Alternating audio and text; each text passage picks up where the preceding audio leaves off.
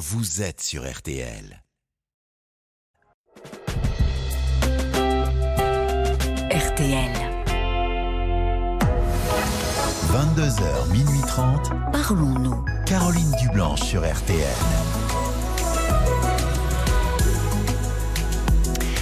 Bonsoir Caroline Dublanche, heureuse de vous retrouver pour deux heures et demie de direct pendant lesquelles vous allez nous entraîner dans vos histoires de vie, dans vos questionnements, dans vos désirs de changement peut-être. De 22h à minuit et demi, l'antenne de RTL est à vous et tous vos appels sont les bienvenus au standard de Parlons-nous 09 69 39 10 11. Vous allez y être chaleureusement accueillis par Violaine et Paul. Marc Bisset est à la réalisation euh, de l'émission. Parlons-nous, c'est votre moment et à tout instant, vous pouvez intervenir, donner votre point de vue en envoyant un SMS au 64 900 code RTL, 35 centimes le message ou en nous écrivant euh, sur la page Facebook de l'émission RTL-Parlons-nous. Et puis, euh, bah, le plus simple, c'est directement, hein, vous nous passez un petit coup de fil. C'est un numéro de téléphone non surtaxé 09 69 39 10 11 si vous avez envie de me parler ou de dialoguer avec un auditeur. N'hésitez pas, on est à vos côtés et en direct jusqu'à minuit et demi. 22h, minuit 30. Parlons-nous. Caroline Dublanche sur RTL. Bonsoir Alice Bonsoir Caroline. et bienvenue. Merci beaucoup. Alors Alice, euh, vous voulez me parler un peu d'un projet euh, important pour vous?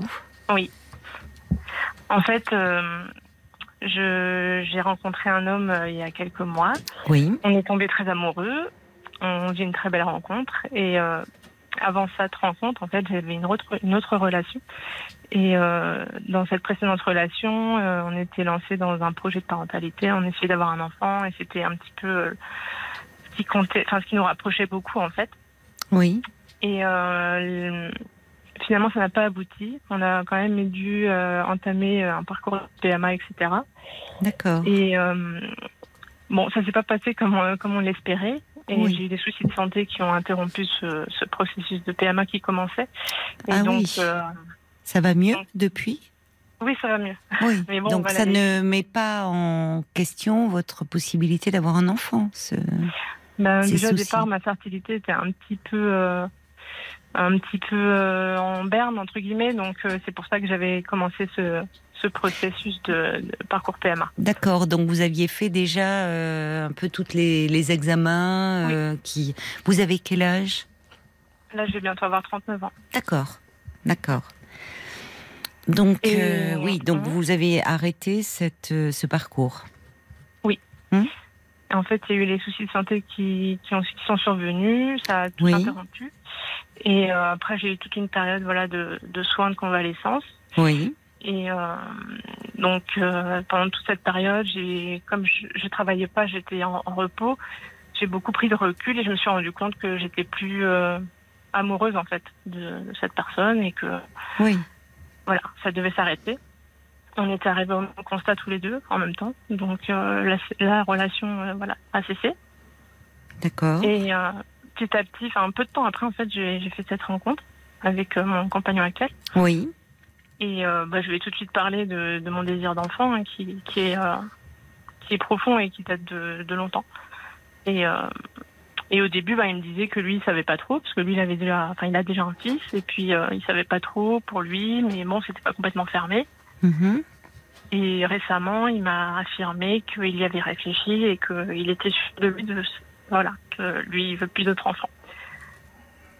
Donc, euh, pour moi, c'était euh, très dur à encaisser parce que Oui. euh, moi, ça fait des, depuis toujours, en fait, que je veux être maman. Et, pardon, j'ai un peu... Non, non, je vous en prie. Et du coup, oui, ça a bah, du été coup, rude, en fait, dur à euh, entendre. euh. Mm. Et, et si- et quand il vous a dit qu'il avait, après réflexion, euh, lui ne, ne souhaitait plus avoir d'autres enfants, c'est parce que vous reparliez, vous, de, de, de ce projet, de votre désir ou... on en avait parlé euh, assez rapidement parce que je voulais quand même aborder le sujet. Et euh, Ce qui est toujours bon, risqué au début d'une relation. Oui, mais euh, vu mon âge, en fait, euh, je, je voulais quand même qu'il sache que j'avais ce désir-là, quoi. Parce que moi, j'avais pas d'enfant encore. Donc, euh, je voulais qu'il sache et puis euh, qu'on puisse en parler, que moi aussi, je puisse savoir lui comment il se positionnait par rapport à ça, même si c'est pas forcément pour pour tout de suite, hein, évidemment. Mais Donc au départ, il laissait une ouverture. oui, voilà. Au départ, il faisait une ouverture et puis là, récemment, il m'a annoncé que que voilà, qu'il fermait la porte. Donc, euh, lui, il était sûr de de pas vouloir être papa à nouveau, quoi. Donc euh, du coup, aujourd'hui, je me retrouve dans la situation à devoir choisir, entre guillemets, enfin choisir entre soit rester avec lui, sachant qu'on est très bien ensemble, que c'est... Enfin, mis à part ça, mis à part ce problème, on est, c'est vraiment une relation euh, très belle et très épanouissante. Donc j'ai pas envie euh, non plus d'y renoncer, quoi. Et puis, euh, d'un autre côté, renoncer à la maternité, voilà. Sachant qu'en plus, bon, j'ai un âge où... euh, et, et une santé qui, qui, qui font que je sais que de toute façon, même si j'ai décidé de le quitter et de me lancer quand même dans cette aventure en essayant de m'accrocher à l'espoir, je suis pas sûre d'y parvenir en fait. Et je suis pas sûre de vouloir vivre ça aussi, quoi. Donc, euh, Oui, c'est ce qui complique. euh, déjà, la situation est complexe et vos problèmes de santé, le fait, euh, Mm. dans cette relation précédente, d'avoir dû entamer un parcours de, de PMA montre que euh, c'est compliqué, quoi. Euh, Ouais. ouais. Donc, euh, il y a fait, beaucoup euh, d'incertitudes. c'est comme si je devais choisir un deuil. Soit le deuil de la relation, soit le deuil de- du désir d'enfant. Et c'est un peu un choix impossible pour moi. Je, bon, j'ai décidé de, de rester avec lui parce que j'ai pas envie de le quitter et que ça, ça existe et que c'est là, quoi. Et, euh, et du coup, je reste avec lui, mais euh, du coup, je- j'essaye de me dire bon, euh, essaye de d'envisager ce deuil de- du désir d'enfant, parce que ça pourrait être, est-ce que c'est si terrible, etc. Voilà, je retrouve dans tous les sens pour essayer de voilà, d'accepter cette idée, mais c'est en fait c'est hyper dur. J'ai beaucoup de mal. Je sais pas trop comment faire en fait pour Mm. accepter cette idée, quoi. Mais c'est d'autant plus compliqué de d'en faire le deuil euh, si euh, vous avez le sentiment de ne pas être allé euh, au bout d'une démarche, quand bien même c'est une démarche de PMA. Mm. Vous voyez, c'est parfois euh, on est, enfin, quand on doit faire le deuil, c'est qu'on y est contraint. Oui. Il y a, là, il y avait quelque chose de, de commencé. Vous étiez depuis combien de temps avec cet homme euh, avec qui vous aviez ce projet de, de parentalité? Ça deux trois ans. Oui. Et vous dites que c'est ce qui vous avait réuni. Bah, disons que euh, on s'était rencontrés, on tombait amoureux, etc. Et puis très vite on on s'est rendu compte que on avait tous les deux ce désir d'enfant, et donc ça nous a beaucoup rapprochés. C'est un peu ce qui a été le Mm. ciment de notre relation, quoi. D'accord. Ouais. Et vous me dites que hum, depuis euh, depuis toujours vous souhaitiez euh, devenir euh, mère. Donc euh, qu'est-ce qui fait que vous vous ne l'avez pas cherché à le concrétiser plus tôt ce projet dans vos Bah, en rencontres fait, précédentes? Parce que là, c'est ma des- vie amoureuse, ouais. C'est ma vie amoureuse parce que j'étais j'étais en couple avec différentes personnes et à chaque fois en ayant l'espoir que la relation soit dure et aboutie sur une vie de famille. Et Oui. puis euh, la vie, la vie a fait que euh, ça s'est jamais. euh, Enfin voilà, j'ai toujours été finalement avec des personnes qui, qui me disaient bah attends, pas encore, pas tout de suite, ou alors bah non, moi je veux pas. Hmm. Et, euh, et du coup, euh, j'ai toujours remis à plus tard, remis à plus tard, et puis enfin oui, par la force des choses en fait, pas par choix quoi. oui, oui, oui, je comprends. Mm. Et là, euh, quand euh, c'est- récent là que votre compagnon euh, vous ait parlé de, du fait que lui, euh, il n'envisageait pas un, un- un autre enfant. Oui, ça fait quelques semaines, ouais, c'est de la, de la rentrée, ouais. Mois de septembre. vous avez pu lui lui dire euh, ce que vous me dites là, finalement le dilemme dans lequel vous vous trouvez. Vous avez pu Oui, en parler on- avec lui? on, se dit les choses, oui, on a pu, on a pu se parler, mais c'est vrai qu'au bout d'un moment, moi, je sens aussi qu'il culpabilise en fait, et euh, du coup, je, voilà, on n'en parle pas tout le temps non plus. On en parle quand ça tombe dans la conversation. Oui, je comprends. Pas non plus que Mais, ça euh, parasite votre Oui. relation. Et lui, il vous a dit pourquoi euh, c'était pas envisageable pour lui? Enfin, il vous a On peut expliquer euh, le, Bah, son lui, choix Il a, il a déjà un enfant et, Qui a euh, quel âge? qui a 10 ans, 11 ans. D'accord Et euh, bon, son histoire personnelle fait que j'ai pas envie de rentrer dans les détails, mais euh, Ça joue, ça, vous été, ça, a pensez été, ça a été un peu difficile, disons, euh, Oui. les premières années. Il a dû s'occuper, euh, enfin bon, je rentre pas dans les détails, mais Oui, mais euh, ça pèse dans sa décision. Et aujourd'hui en fait ça va mieux, et il- il, euh, ça se passe mieux avec l'enfant, etc. Donc euh, aujourd'hui il ressent euh, que l'enfant, son fils a un peu grandi, que ça commence à devenir plus euh, plus facile. Oui. Et, euh, Oui, il a besoin un petit peu de répit quoi, et il se, Oui. il se voit pas. il a peur en fait de peut-être. Ouais, puis il a plus envie en fait de retomber dans avoir un bébé, euh, voilà, la petite enfance, etc. C'est quand même ça prend de la place et euh, il a plus envie de ça quoi. Et ça je l'entends aussi. Et, ça se force pas non plus. Bien quoi. sûr. Et par rapport vous à votre euh, bah, à la peine finalement que que vous ressentez, euh, qu'est-ce qu'il comment il euh, comment il est avec vous par rapport à ça? Bah, je pense que au début il était un petit peu démuni et puis euh, on en a beaucoup parlé donc moi je lui ai juste dit bah quand je me sens triste parce que parfois j'ai des j'ai comme des vagues de tristesse qui montent et quand je me sens triste ben de toute façon il le voit il le sent et ben j'ai dit bah fais-moi juste un câlin il n'y a pas besoin de parler on sait très bien et puis voilà on se fait un câlin et voilà, Mm. ça, apaise quoi mais euh, c'est vrai que euh, Oui, mais provisoirement. a déjà tout dit quoi on a déjà tout dit on a déjà tout discuté donc euh, Ça pèse- le, le risque, c'est que là aussi, ça, hum, ça interfère et ça parasite un peu votre relation. Ben, j'essaye de faire en sorte que ça n'arrive pas. Je fais attention à ça. Oui, mais pendant combien de temps? C'est le problème finalement. Hmm. C'est-à-dire que euh, là, euh, enfin, le, le- ça interroge en fait votre désir à vous. Ça, alors le sien évidemment, mais en l'occurrence là, euh, lui a déjà un enfant. Vous, euh, vous n'en avez pas, et vous le dites euh, que vous êtes euh, dans ce dilemme de soit faire le deuil de la maternité, soit de cette relation. Donc c'est compliqué de faire le. Mm. Enfin, ça vous paraît impossible euh, à faire. Oui, voilà. Enfin, douloureux, du moins. Douloureux, oui, parce que là, cette relation, vous y, vous êtes ensemble depuis combien de temps? Vous me dites quelques mois, C'est mais assez récent, ouais, ça fait moins d'une année. Ça fait Oui, ouais, c'est récent. Et 12 mois, ouais. oui, c'est très récent. C'est très récent et la question de l'enfant a été là dès le départ. Oui, parce que moi j'avais besoin de d'être au clair avec ça, quoi, de savoir. euh, où Et on va. oui, c'est là la question. Comment peut-on être au clair véritablement avec ce désir d'enfant? Que la plupart euh, d'entre nous n'interrogent pas parce que euh, quand ils ont le projet d'enfant et que cela vient euh, naturellement, entre guillemets, Mm. vous voyez, on s'interroge moins sur le désir. Oui, oui. Quand, comme vous, euh, c'est compliqué, euh, qu'il- qu'on commence un parcours de procréation médicalement assistée, ça l'interroge de plein fouet, ce désir. Oui. Euh, et et- et, c'est déjà très compliqué d'être au clair avec nos désirs, en général, parce Mhm. que parce que derrière un désir, il y a souvent des peurs. Et par rapport au désir d'enfant, il est c'est très complexe. Il y a plein de choses qui se jouent en nous, à notre insu. Ça, ça ramène à l'enfant qu'on a été, aussi soi-même.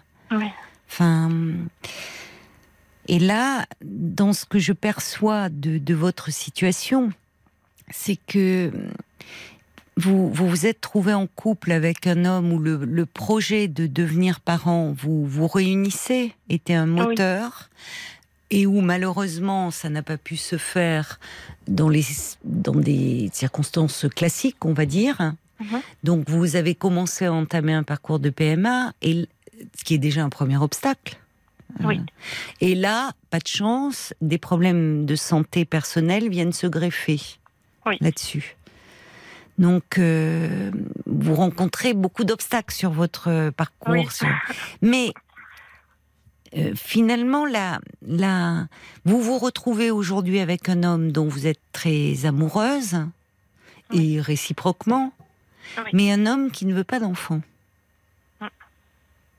Donc, à nouveau, vous vous retrouvez dans une impasse. C'est ça qui interroge, vous voyez, de façon un peu en profondeur.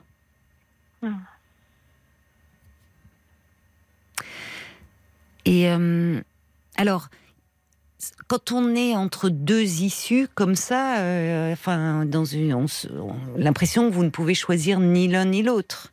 Enfin, c'est le En deuil. fait, ma raison, ma raison me dit ch- ch- choisis la relation euh, parce qu'elle existe, parce qu'elle est là. Parce Elle est, oui, c'est ça, c'est du concret et elle vous rend heureuse. Oui, et c'est aussi important pour moi, ça. Euh, ça Mais oui, je comprends, Et, euh, bien sûr. Oui.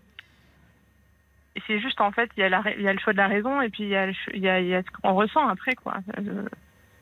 C'est ce qu'on en ressent après qui est difficile à gérer. Moi, j'ai du mal avec cette, euh, ce renoncement Oui. en fait, Il y a cette tristesse en fait en vous. Ouais. Quand vous Mm. dites ces vagues de tristesse qui par moments vous submergent. C'est ça. Et le, le fait de recommencer un, un parcours de PMA, euh, enfin, de votre En fait, j'ai- seul, j'ai envisagé, justement, j'ai envisagé cette idée comme euh, solution d'ultime recours, mais bon. euh, après, je me dis, mais euh, avoir un enfant seul, c'est pas, pas non plus ce que je souhaite. c'est pas comme ça que je voulais que, je, que je visualisais les choses Mm. pour moi. Je Euh, comprends. j'ai pas, de- j'ai pas de famille euh, à proximité, enfin j'ai pas de famille à proximité, j'ai pas de relais, donc c'est, je serais vraiment seule en fait. Et ben, je sais que c'est, c'est une charge, euh, voilà, c'est pas ce que je souhaite en fait. Et c'est comme si je devais choisir entre une, un plan, même pas B, mais un plan C D, ouvrier. Et, euh, bon, voilà, c'est. J'hésite à quand même aller m'inscrire en Hmm entamer un, un dossier, Oui. mettre en liste d'attente pour euh, ou au moins me renseigner sur ce qui est possible de faire ça. seul. C'est ça, pour oui. Puisque c'est possible aujourd'hui Ouais. et en France. Et donc je suis allée voir au, au centre PMA de ma ville et puis ils m'ont dit qu'ils étaient saturés. Il fallait que j'aille dans une autre ville à une heure d'ici, euh, une plus grande ville. Et donc ça ça m'a un peu découragée en fait. Je Oui. dit, Oh, encore un obstacle. Oui, c'est ça. Il y a beaucoup d'obstacles. Je vais hein. encore me fatiguer avec ça? Et je sais qu'un parcours PMA, physiquement, c'est très fatigant, c'est très éprouvant. En plus, maintenant, j'ai un souci de santé en plus qui fait, qui fait que bah, je sais que même une grossesse euh, avec ce problème de santé-là, ça devrait être super surveillé, que ça va être euh, fatigant, quoi. Donc, toute seule, ça, Ah, euh, donc il persiste ce problème de santé. euh, bah, j'ai un traitement, mais, euh, mais je sais qu'en cas de grossesse, euh, il faut modifier le traitement, il y a des périodes d'adaptation à voir, c'est surveillé, etc. Le postpartum aussi, c'est surveillé, et puis il y a des, quand même des périodes de réajustement du traitement qui font que c'est très fatigant. Donc ajouter à ça la fatigue d'une grossesse et euh, d'un postpartum euh, et de devoir être seule, à, tra- à devoir euh, s'occuper de son bébé, je sais pas. Oui, je comprends. Je comprends que, enfin que ça, il y a des moments, enfin que ça, que ça soit compliqué à envisager. Ça montre que vous avez Voilà. bien intégré la réalité euh, qui est qui est complexe et comme vous dites, surtout si vous n'avez pas euh, votre famille proche de vous qui pourrait euh, vous épauler, vous soutenir. Ouais. Par rapport à votre compagnon, est-ce que vous l'avez évoqué avec lui ce- cette éventualité de mener euh, quand même, euh, d'essayer de mener euh, ce, ce projet de, de PMA Bah, Euh, Si je choisis ça, ce sera sans lui, parce que lui, il n'a pas envie de vivre, euh, que ce soit un enfant de lui ou un enfant de de, de quelqu'un d'autre ou de voilà ou de moi toute seule. Et ben, il n'a pas envie de euh, d'avoir à vivre un quotidien, euh, voilà, avec un bébé, etc. Quoi, un autre enfant à, vous voyez. Il Donc, est- euh, Ah oui, il est très fermé là, hein, là-dessus. oui, non, non, il, Même quand vous envisagez euh, cette éventualité euh, Ah. De, il vous dit que ça sera sans lui. donc, euh, D'accord. c'est comme ça, quoi. Mais, Mm. Mais alors là, en fait, la, la- oui, la, la- la- la question, j'y reviens, mais c'est c'est c'est vraiment, vous êtes face à vous-même. exactement Et à un ça. moment, le désir euh, est, est tellement fort euh, qu'il peut, même si face à tous les obstacles qui se dressent devant lui, euh, il, est, il, il balaye tout presque. Alors, pas dans une inconscience, parce que là, vous êtes très conscient des difficultés, mais Oui. euh, dans tout désir, il y a toujours une forme d'ambivalence. Oui. Et, et particulièrement autour du désir d'enfant, parce que c'est pas n'importe quel désir, il ne concerne pas seulement soi, mais un autre être dont Oui. on va devoir s'occuper. C'est un désir que j'avais déjà remis en question il y a quelques années. Il y a eu une période de ma vie où je me disais, tiens, si, et si, euh, et si c'était bien aussi de pas avoir d'enfants, etc. Je m'étais vraiment posé la question pendant quelques temps. Oui, Et puis après, bon, c'est revenu. Euh, d'accord. Et dans, et dans, euh, dans quelles circonstances enfin, Parce que c'est intéressant, ça. Vous vous étiez dit. euh, parce que j'étais en couple avec une personne qui ne souhaitait pas avoir d'enfants. D'accord. Et donc, euh, comme moi j'étais en âge d'avoir des enfants, avoir un enfant, bah voilà. Pareil, euh, ça avait remis en question les choses, mais à cette époque-là, c'était moins catégorique. C'était, j'étais plus jeune, donc. Mhm. Oui. moins- Et puis vous n'étiez pas, vous n'arriviez pas à un âge Ouais. aussi où on est à une limite. Voilà, c'est ça. Alors même si pour les parcours de PMA, euh, vous pouvez avoir ces 42, je crois. Ou 43, Quar- je crois. Oui. Oui, 40, c'est ça. Bon, donc. euh, Mais euh, là, le, le choix se réduit puisque quand bien même vous décideriez d'aller au bout de ce désir et de vous inscrire à nouveau dans un parcours de PMA, cet homme vous dit que Oui. que pour lui c'est inenvisageable. Oui. Quand bien même vous ne lui demanderiez pas euh, d'être. Oui, oui. Euh, Oui.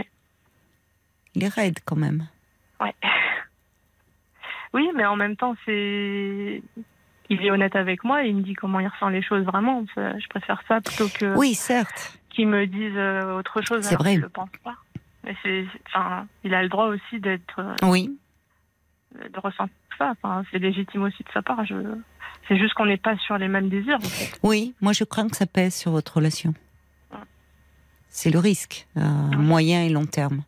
Parce que, euh, et c'est pour ça qu'il est important. Vous, vous êtes, euh, comment dire, vous, vous avez un lieu pour en parler de tout ça? Vous êtes Oui, euh, j'ai un suivi. Ouais, je vois une psy. Ouais. Pour, pour cela, justement, vous avez Alors, fait cette Pour démarche? tout. Pour tout, Non, je, d'accord. je- je la vois depuis un moment, depuis longtemps. En fait, ça fait longtemps que je suis en thérapie. euh, D'accord. je la vois à peu près une fois par mois.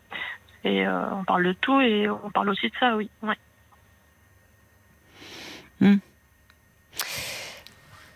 Bah, parce que euh, là, euh, ce qui euh, encore, je sais pas ce qu'elle quelle est, ce qu'elle vous dit par rapport à ça, mais c'est vrai que quand je vous disais que dans le, désir, il est, il est souvent il y a des, il peut y avoir des, peurs derrière, enfin une certaine retenue.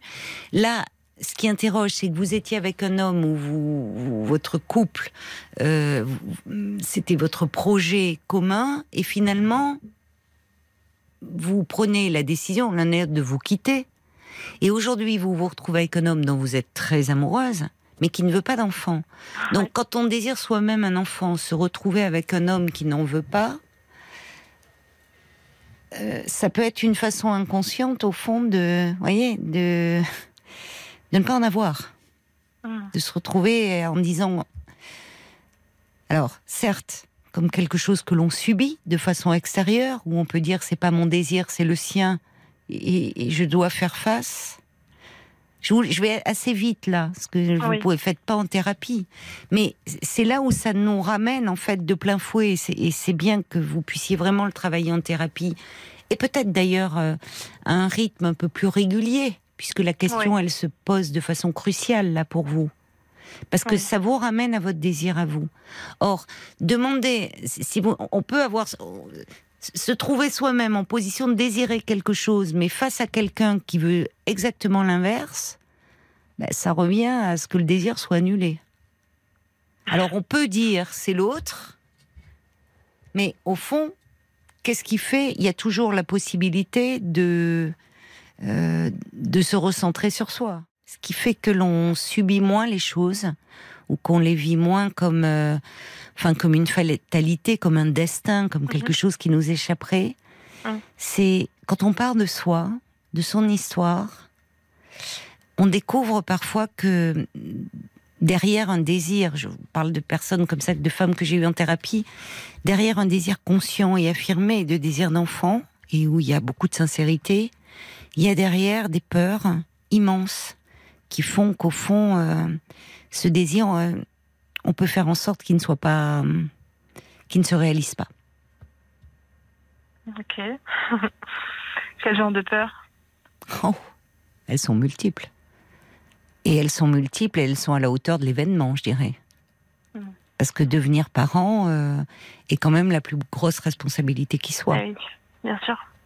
Et forcément, devenir parent, ça ramène toujours à l'enfant qu'on a été.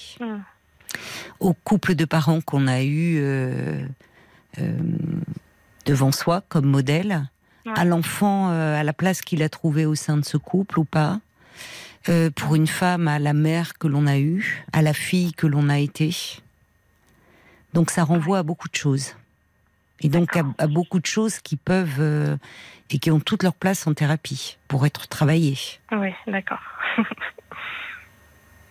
d'accord. Bah, J'en prends note de tous ces conseils. euh. Oui, parce que je pense que là, euh, enfin, je me permets de, de vous dire ça, Alice, mais peut-être qu'au vu de, de la problématique douloureuse hein, dans laquelle vous vous trouvez, je l'entends, Mm. Euh, avoir un suivi un peu plus régulier, vous pouvez lui poser la question à votre psy. Vous, vous euh, serez, à mon avis, d'un grand soutien. D'accord. C'est trop long un mois là, en, en ce moment, au, au vu de, de ce dilemme. Ouais. Après, c'est le frein financier aussi des séances, quoi, qui fait que je peux pas non plus y aller toutes les Oui, semaines. mais ça a un euh, ouais. coût. Tout a un coût, vous savez. Ouais, ouais. Oui. D'accord. Alors là aussi, je vous dis ça, et en même temps, euh, je le balaye pas d'un revers de main. C'est-à-dire que ça, c'est un aspect qui peut aussi être parlé avec votre psy. Oui. C'est-à-dire que euh, puisqu'elle vous suit depuis un moment déjà, elle, euh, elle n'est pas sans savoir que vous vous trouvez dans un moment très particulier de votre vie. Entre cette rencontre avec cet homme qui vous rend pleinement heureuse en tant que femme, enfin vous vous sentez épanouie dans cette relation, et puis en même temps ce désir de, de maternité. euh, où vous craignez de devoir en faire le deuil. Donc elle peut si c'est possible, mais vous proposer un accompagnement plus régulier. Et à ce moment-là, euh, la question de l'argent peut, euh, peut et même doit être évoquée avec elle. C'est-à-dire, quand je dis que ça a un coût, vous pouvez dire, je, re- je sens, si vous en ressentez le besoin, que ça serait important pour moi de, de vous voir plus régulièrement, parce qu'en un mois, il se passe beaucoup de choses, Oui. euh, pour travailler cette question-là, parce que le temps m'est compté d'une certaine façon sur ce le plan de voilà c'est c'est là aussi où c'est compliqué quand on est une femme c'est euh, il y a il y a y a le temps de la vie il y a le temps biologique et donc tout ça crée une espèce d'urgence qui n'aide pas à se pencher aussi sereinement sur euh, des questions qui sont assez bouleversantes. Donc, euh, elle, elle peut, euh, enfin, elle, elle est psychiatre, psychologue ou? La psychologue, psychothérapeute, ouais. ah oui, donc elle peut pas vous faire de, de feuilles d'assurance maladie, mais elle peut s'adapter. C'est-à-dire que euh, le, le coût des séances peut varier d'une personne à une autre, ou enfin, ça peut se discuter avec elle, ça. d'accord. Vous voyez, je vous le dis parce que n'hésitez pas à le faire. Beaucoup de, de, de patients n'osent pas discuter avec leur psy de la question de l'argent. Il faut pouvoir en discuter. On est dans du concret là, hein. Oui. et ça ne doit pas être un frein à la thérapie. D'accord. Voilà. Bon, Euh, j'en parlerai. Non, parce que seul, euh, c'est. euh, je crois que là, vous avez besoin vraiment d'un accompagnement plus régulier. D'accord. Sachant que on peut très bien vivre sa vie sans enfant. Oui, oui, bien. C'est. Ah, mais je vous dis cela parce J'ai que. aussi y a- conscience des avantages hein, de ne pas avoir d'enfants. Mais c'est même pas en termes d'avantages et d'inconvénients. C'est-à-dire que hum, c'est, hum, c'est- on, on vit d'autant mieux cela quand on sait finalement pourquoi. Mm. Parce que vous savez, derrière les choix que nous faisons dans nos vies, euh, on pense décider euh, en âme et conscience, euh, et on se rend compte qu'on n'est pas maître à bord, parce qu'on a un inconscient. C'est tout l'apport de la psychanalyse, et que c'est surtout lui qui dirige.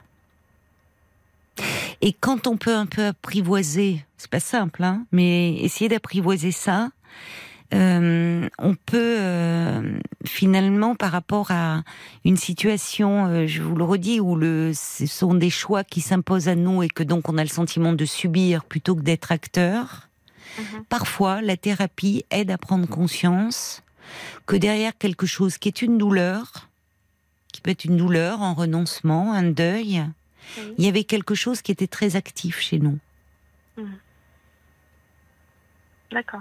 Et ça aide parfois justement à, euh, à sortir d'une d'une position où, euh, oui, de, une forme de, de fatalité, de destin. Vous voyez? Euh, J'entends tout ce que vous m'expliquez, je le comprends, mais je ça me ça me parle pas dans le sens où enfin pas que ça me parle pas, mais c'est que je vois pas Ce qui vous retient. je vois pas ce qu'il y a derrière dans cet inconscient là qui Ah oui, mais ça, euh, j'imagine. Mais c'est pour ça que je vous invite à creuser un peu ça en thérapie. Parce que moi, je, de l'extérieur, et je ne vous connais pas, votre psy, elle vous connaît, de l'extérieur, ce qui me frappe dans votre parcours, c'est cette rencontre. J'entends après que vous n'en étiez pas amoureuse, mais le désir aurait été plus fort. Vous étiez engagé dans quelque chose. Certes, il y a eu ces problèmes de santé, mais vous aviez à cœur d'être parent. Et à un moment, vous mettez, vous arrêtez. Il y a eu ces problèmes de santé, j'entends, c'est qui sont venus aussi en se greffer. on, on a arrêté parce qu'on on, se- on était plus amoureux, C'est on ça. s'entendait bien, etc. Mais on C'est est ça. à- Et on aujourd'hui, vous êtes on très amoureux. Oui, mais aujourd'hui, vous êtes très amoureuse d'un homme qui ne veut pas d'enfant. Oui. Donc, qui laisse votre désir euh, sans réponse. Et ça, ça interroge. Par rapport à votre désir. En fait, ce qui interroge, c'est votre désir à vous là-dedans. Qu'en est-il vraiment? Ouais, Vous comprenez ce que je veux vous dire? Ouais, je comprends.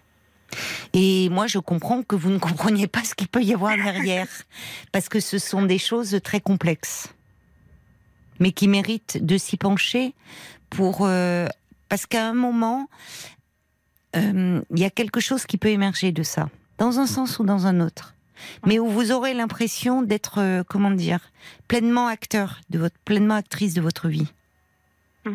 Là où vous avez l'impression que tout vous échappe. Vous me parlez d'ailleurs, tous ces obstacles qui se mettent en travers de votre route. Oui, oui, c'est vraiment ce- cette sensation-là. Donc quelque chose, voilà, quelque chose d'extérieur à vous. On sait que même parfois dans les parcours de PMA, il y a alors euh, d'abord des euh, comment dire des problèmes de fertilité ou, ou même de stérilité qui ne s'expliquent pas Oui. d'un point de vue euh, biologique, puisque on a tous en tête des histoires euh, de personnes qui, euh, ayant fait PMA sur PMA, qui ont échoué, se tournent vers l'adoption.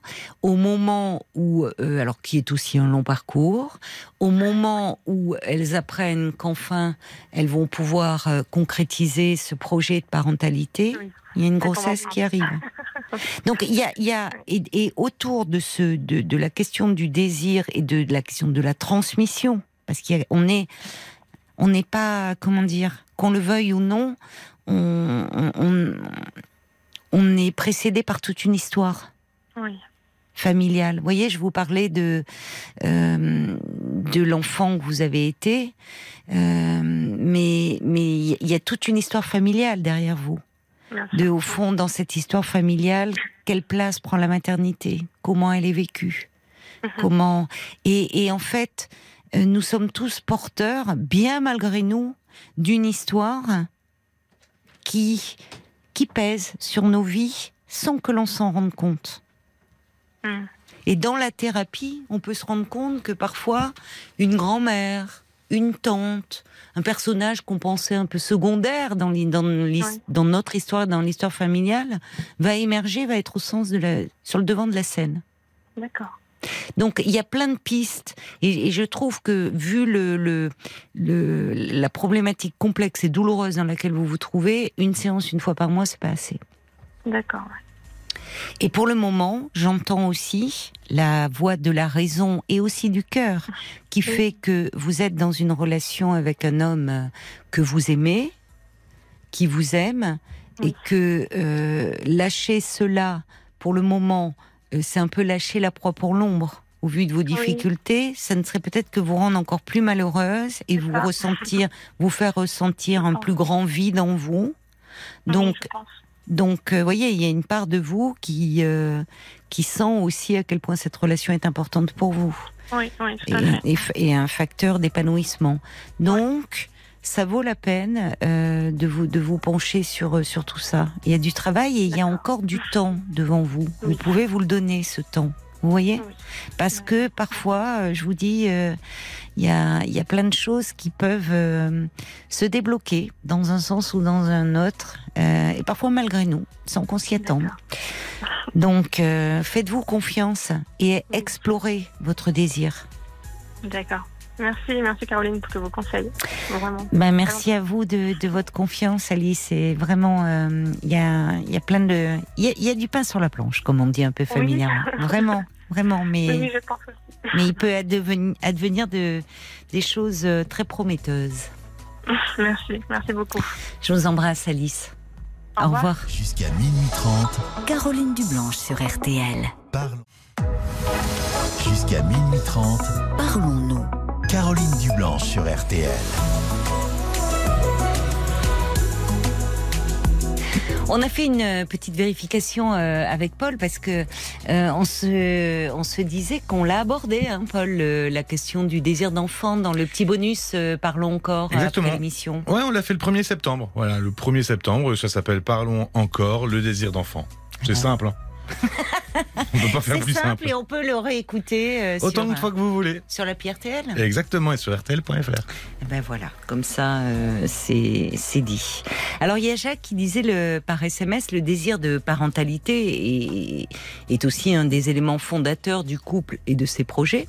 J'ajouterai pas de tous les couples, mais euh, Jacques dit qu'une divergence aussi forte au début peut être destructrice pour celui qui aura renoncé lorsque le couperet du temps sera tombé. Oui, c'est le risque. Quand je disais à Alice euh, que hum, même si elle est éperdument amoureuse de cet homme, à un moment, euh, euh, le temps, le couperet du temps, c'est exactement le, terme, euh, peut la, la remplir de, de tristesse et finalement d'amertume ou de, elle peut en vouloir. Euh, au fond à cet homme et c'est là où il est important et il lui reste encore du temps à Alice même quand le temps l'horloge biologique tourne et s'accélère on peut toujours se donner le temps d'interroger son désir. Et c'est d'autant plus important que si on y réfléchit bien, euh, euh, nous avons tous très peur de nos désirs. Et quand je parle de désirs, c'est des désirs euh, vraiment profonds. Je parle pas du désir des prochaines vacances ou de du dernier modèle de voiture ou de téléphone portable. Je pense à des désirs qui nous qui nous façonnent, enfin qui façonnent notre être, qui qui correspondent à des aspirations profondes. Et on s'arrange souvent de mille et une façons pour s'en détourner. On trouve plein de bonnes excuses, de bons prétextes pour ne pas être à l'écoute de ses désirs. Et en thérapie, à un moment, on est renvoyé à cela. Alors parfois c'est un peu douloureux, euh, je vous le cache pas, mais c'est aussi ce qui permet de se rendre compte que là où on pensait subir, on est souvent bien plus acteur qu'on ne le pense. Et ne pas trop laisser notre inconscient tirer les ficelles. Voilà, c'est un, un peu le, le message que, que je voulais faire passer euh, à Alice, même si je comprends qu'elle est dans un dilemme euh, qui la tourmente beaucoup. Bonsoir Olivier Bonsoir Caroline. et bienvenue. Ben, merci de m'accueillir. Eh bien, je vous écoute. Alors, euh, pour faire euh, simple, parce que l'histoire est un peu compliquée, mais j'ai essayé de raccourcir. Oui. Euh, donc, je suis en couple avec un garçon depuis deux ans, après avoir été en couple avec une femme pendant 11 ans. Et tout allait bien sur beaucoup de plans avec ce garçon-là, mais euh, en très peu de temps, en fait, notre intimité a disparu. Euh, nous n'avions plus de relation, ou alors tous les un mois, tous les deux mois, c'était très particulier. Et euh, euh, alors que j'étais vraiment en demande, vraiment en demande d'affection, etc. avec lui, et, et je trouvais qu'il était euh, de plus en plus, euh, euh, non pas réticent, mais je, je le voyais fatigué, je le voyais, euh, je sentais qu'il n'avait pas besoin de ça. Oui. Euh, qu'il n'avait pas besoin de ça et que lui, dans son passé, en plus, euh, a eu beaucoup d'expérience parce que lui, voilà, je n'étais pas son premier garçon. Et vous, c'était votre Euh, premier partenaire euh, C'était le, le, c'était le deuxième en fait. Il y a eu un premier partenaire qui m'a fait beaucoup de mal pendant uniquement quelques semaines, mais c'est qui a abouti à la fin de mon couple avec ma, mon ex-compagne. Mais c'était vraiment la, ma première histoire d'amour avec un homme, oui. D'accord. Et, et, euh, donc c'est un homme formidable, c'est un homme d'une gentillesse extraordinaire, c'est un homme euh, qui a euh, accepté beaucoup de choses aussi par rapport à mon ex-compagne avec qui je m'entends également très bien. Euh, voilà, il a accepté beaucoup de choses. Mais sur le plan intime, ça devenait de plus en plus compliqué. Euh, J'ai tiré la sonnette d'alarme longtemps, longtemps, longtemps, et il a fini par l'entendre il y a quelques semaines, où euh, je lui dit, écoute, euh, euh, je sais pas, il peut peut-être y avoir dissolution si tu n'as pas de libido, si euh, ou si on peut mettre du piment. Est-ce que alors dans ce milieu-là, il paraît qu'il y a des solutions comme être un couple libre, etc. Et puis il me dit non non non certainement pas. Moi je suis quelqu'un de très droit, très fidèle, hors de question d'être couple libre. Bon, ce que je pouvais tout à fait comprendre. Hmm. Et puis il y a 15 jours, il change d'avis, il me dit pourquoi pas essayer, c'est vrai parce que je pense à toi, il faut que toi euh, tu te tu sois épanoui sexuellement, je fais je pourrais faire ça pour toi en établissant des règles strictes, etc., etc. Je lui dis très bien, mais euh, pour l'instant on ne fait rien. On attend de voir un sexologue, on ne fait rien de notre côté. Le lendemain, il voit un homme dans mon dos, puis un deuxième, quelques jours après. Euh, Le lendemain de votre discussion. Quasiment, ouais, ouais, ouais. Et comment l'avez-vous appris? C'est lui qui vous en a parlé? Oh non. Euh, donc toute la semaine, je lui ai dit, tu sais, moi, le couple libre, je sais pas si c'est une bonne nouvelle, une bonne idée, je ne supporterai pas de voir avec un homme, etc. Il me dit, te prends pas la tête, on verra, on verra, on verra. Or, euh, il, il a vu deux hommes en une semaine, Ah oui. et puis je l'ai découvert euh, un soir que son téléphone était allumé et il s'est affiché un, euh, un message euh, d'un site de rencontre Mhm. bien connu. Oui. Euh, c'est pas bien. J'ai pris le portable, j'ai regardé le message, et puis un deuxième, et puis un troisième, et puis j'ai vu qu'il cherchait des plans, Oui. euh, et qu'il cherchait même un régulier, une personne à voir régulièrement. Euh, Pour était- euh, un plan sexuel. Exactement. D'accord. Et Mais il prend là, un risque en voyant quelqu'un de façon régulière. Euh, c'est ça. Enfin, il prend un risque, le risque de d'attachement. Enfin, Euh, bah, exactement. Et je lui ai demandé pourquoi, sachant que pourquoi. Alors c'est même presque même pas le fait de, de, de voir, euh, d'avoir fait ces deux plans-là. Je sais pas ce qui lui est passé par la tête, mais mais c'est le fait de me mentir droit dans les yeux en me disant mais non mais jamais je ferai des plans et puis je suis quelqu'un de droit, et, euh, etc. Mm. Et puis euh, je n'ai eu aucune vraie explication à, ce, à cette semaine-là où pour moi tout allait mieux. En plus, j'avais l'impression que on s'était un petit peu retrouvés. Alors pas sexuellement parce que euh, j'ai essayé de lui faire l'amour et, j'ai senti qu'il euh, voilà, il voulait arrêter un moment. Un moment, il est fatigué, je suis fatigué, on arrête là. Bon, ça m'a fait bizarre, mais bon. Et bref, donc je reviens au dimanche et puis dimanche je trouve les messages et puis je lui je lui dis que j'ai tout découvert, etc. Et il a commencé à me trouver des excuses euh, terribles, comme quoi euh, quelque part ça l'avait euh, détendu, même si c'est que c'était pas bien. Après, il m'a dit qu'il ne se rappelait plus que il me pensait, enfin, il me disait qu'il pensait qu'on était déjà euh, un couple libre, ce qui est, alors que non. euh, Oui, ça c'est de la mauvaise foi, puisque vous aviez eu cette discussion. Mais peut-être qu'il l'a vécu comme une permission, entre guillemets, comme si vous donniez l'absolution de dire, euh, vous voyez Oui, euh, clairement. Le fait alors, de l'évoquer comme si ça... rien que le fait de l'évoquer, Oui, peut-être que rien Exactement. pour lui, euh, on entend ce qu'on veut, au fond, et que le fait de l'évoquer, ça lui donnait cette euh, oui.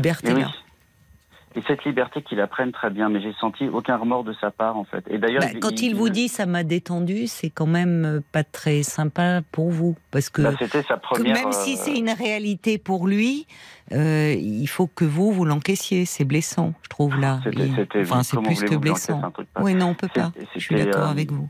c'est pas le fait de voir des quelque part, on n'en est plus là de voir des à côté, c'est le fait de euh, d'avoir euh, euh, été avec un tel aplomb, de m'avoir menti. Oui, cet c'est ça. aplomb qui m'a. Et puis le fait de de, de dire aussi que voilà, il pensait qu'il côté couple libre. Alors je sais plus la troisième raison euh, qui m'a fait faire des bons. Enfin, je, je, je- c'est, incroyable. Oui, parce qu'il re- Ouais. il essayait de retourner la situation à son avantage, au fond. Enfin, Bah, disons qu'il commence à me dire, tu sais, je suis pas un saint, euh, etc. Mais je sais bien, moi non plus, je ne le suis pas. J'ai, j'ai euh, forcément, j'ai eu des tentations, etc. Dans ma tête. Enfin, j'ai, euh, voilà. Mais, euh, mais c'est ce, que- ce, ce- le, le, fait de, de- d'agir comme ça alors qu'on on essayait de trouver des solutions pour C'est nous ça. deux. Oui. Je trouve, j'ai- ça m'a fait un mal, mais j'ai, j'ai jamais autant pleuré de ma vie. Jamais. Euh, alors que c'est un homme que je, je, je, je mettais très haut, très haut en droiture. C'est ça, vous l'avez beaucoup idéalisé, Mais semble-t-il. c'est, l'homme idéal. euh, Je, je, c'était Ah bon quelqu'un d'une droiture incroyable, d'une fidélité. Il sait- il- c'est un homme qui sait tout faire. Il s'occupe très bien de ma fille. Enfin, c'est, un homme incroyable. Euh, mais euh, c'est pour ça que je ne le reconnais plus. Je ne l'ai pas reconnu. Hmm. J'ai essayé de. Alors, été maladroit aussi. À un moment, j'ai, j'ai, je l'ai, je l'ai traité de tous les noms. Après, j'ai dit, je, bon, je vais essayer de calmer le jeu. J'ai essayé de lui parler calmement pour essayer de savoir euh, euh, euh, qu'est-ce qui fait que on, on en arrive là et qu'est-ce qui fait Oui. que. Euh, alors, il m'a dit, bah, sexuellement, on n'est pas compatible. Je lui dis, je ne comprends pas ce que ça veut dire. Il me dit, on est deux, euh, pardon, hein, mais je vais essayer d'être un peu, euh, d'utiliser les, les termes qu'on emploie, mais Hmm. euh, on, on est deux passifs. D'accord. Oui, passif et actif. Voilà. Sexualité. Je lui ai dit, mais je, je, je ne comprends pas, parce que quand, au tout début qu'on s'était vu, tu m'as bien dit que tu étais passi- passif et tu ne voulais être qu'être Oui. actif avec moi tellement je, je t'excitais, en gros, vous voyez. Et, et moi, je lui dit souvent, si tu veux, moi aussi, je peux être actif, je peux te donner du plaisir, etc. Je lui dis souvent, souvent, souvent, et ça, j'ai l'impression qu'il a complètement euh, occulté ou feint d'occulter, mais euh, pour lui, la raison, c'était un peu ça. Euh, Oui, si que lui n'y rien, retrouvait plus son compte dans votre intimité sexuelle. Oui, voilà, c'est pour ça que c'était beaucoup plus calme au lit. C'était parce que parce que euh, je n'étais pas actif pour lui, alors que je ne demandais que ça, je lui formulais. Vous savez, je suis quelqu'un qui, euh, alors je suis pétri de défauts. Hein, je- euh, il faut pouvoir me suivre hein, dans la dans la vie quotidienne. Je suis étourdi, je suis tout ce qu'on veut, ça c'est sûr. Mais j'ai une qualité, c'est que je suis ultra transparent sur mes désirs, sur euh, mes craintes, sur mes doutes, sur mes envies. Je suis un livre ouvert. Je ne lui ai jamais rien caché. Ça n'a pas toujours euh, été comme ça dans votre vie. Et non. Parce que votre parcours Absolument sentimental, en, enfin, Ah, mais Oui. quand vous dites que vous êtes très au clair avec vos désirs, ça a été plus complexe que ça. Comme... Alors, je, exactement. Je le Oui. suis devenu parce que j'ai, Voilà. euh, euh, avec mon ex-compagne, je lui ai ca- caché que j'avais, euh, j'étais bisexuel, clairement. Oui, Et que, euh, et que, euh, il est arrivé un moment de la relation où, je, où- où, euh, voilà, je ne pouvais plus de vivre euh, une hétérosexualité alors que j'avais besoin aussi d'une homosexualité. C'était très compliqué. Mm. Et euh, mais euh, la séparation s'est faite de façon très intelligente et, je- et- et- et mon ex-compagne est, quelqu'un de qui a été formidable à, à ce niveau-là, qui a presque compris mes, mes douleurs. Mm. Euh, elle a également beaucoup souffert et j'ai beaucoup souffert parce que je l'aimais. Euh, Oui. j'ai- prouvé de l'amour envers elle. oui. Euh, et, et voilà. Et, mais euh, Alors, vous parlez d'une chose importante. Mm. C'est-à-dire que, vous voyez, c'est-à-dire qu'à un moment, vous-même, dans votre couple, euh, vous ne vous y retrouviez plus dans votre couple avec euh, votre femme. C'est-à-dire vous ne vous retrouviez plus euh, non. sur le plan Non, de la sexualité, Alors, sur mais vous plans, l'aimiez. Mais... vous l'aimiez. Oui. Est-ce qu'il n'y a pas quelque chose, c'est ça, dans, au sein du couple dont vous me parlez actuellement? Parce que ce Mhm. qui est un peu, enfin, ce qui est, je trouve, pour vous euh, dur à entendre dans la, dans les réponses de votre compagnon, c'est que euh, votre conversation s'est s'est tenue sur le registre sexuel. Mais Oui. au fond, il peut y avoir dans un couple, vous l'avez vécu précédemment, c'est-à-dire il y avait de l'amour pour votre femme, mais dans la sexualité, vous ne vous y retrouviez pas. On est dans Mhm. deux composantes différentes. Oui, bien sûr. Or là, qu'en est-il en fait de votre couple actuel? Euh, au niveau de l'amour, de l'attachement J'entends de votre part un fort attachement et de l'amour pour cet homme. Mais lui, qu'est-ce qu'il... euh, alors lui, dit? il me, euh, il, il me dit que je suis toujours. hein, il m'a encore envoyé un message tout à l'heure euh, que il ne conçoit pas la vie sans moi, qu'il m'aime énormément, etc. Et que, alors il m'a quand même dit que euh, voilà, il avait, il avait euh, euh, déconné. Je suis d'accord, mais je veux savoir euh, ce qu'il a ressenti lorsqu'il a déconné et, et pourquoi il a réitéré l'opération. Non, vous allez vous faire du mal. Là. Je vous arrête tout de suite. Enfin, là, vous poussez trop loin. Je comprends. Enfin, euh, dans ces cas-là, on a on a besoin de, de savoir quand euh, le, le désir de l'autre va ailleurs. Et, et- mais mais on se fait du mal. Il vaut mieux pas trop avoir de détails.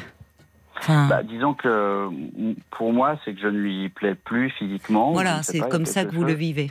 Oui. C'est comme ça que je le vis. Oui, oui. Et Alors, c'est peut-être pas de cet ordre-là, c'est peut-être de l'ordre de ce qu'il vous dit d'une incompatibilité, ou en tout cas au niveau de euh, incompatibilité, le terme est assez utilisé pour plein d'autres choses. On parle d'incompatibilité d'humeur aussi, mais plutôt au niveau de votre fantasmatique. Vous Mm. me dites dans votre façon de, de vous situer, quand vous l'avez dit en disant actif ou passif. Mais Mm. vous voyez, derrière ça, dans, la, dans, dans vos fantasmes sexuels, vous ne Mm. vous rejoignez peut-être pas. Ça peut arriver. Bah, disons que. mm, Vous, oui, c'est ça le problème. C'est que vous, cet homme vous comble. C'est ça. Et, et, et c'est ce qui est difficile à vivre, où vous vous sentez rejeté finalement aujourd'hui, ou Oui, je plus désiré. Clairement rejeté. Et alors, ce qui est, c'est, je lui demande, je lui ai dit plusieurs fois droit dans les yeux, mais, mais je suis prêt à tout entendre, hein, il n'y a pas de problème. Mm. Est-ce que tu n'éprouves plus de, de, de plaisir quand on fait l'amour? Et il me dit, mais si, j'éprouve du plaisir. Oui, donc, euh, mais- donc c'est très, euh, je, je, je n'arrive plus à situer, la, à situer la chose.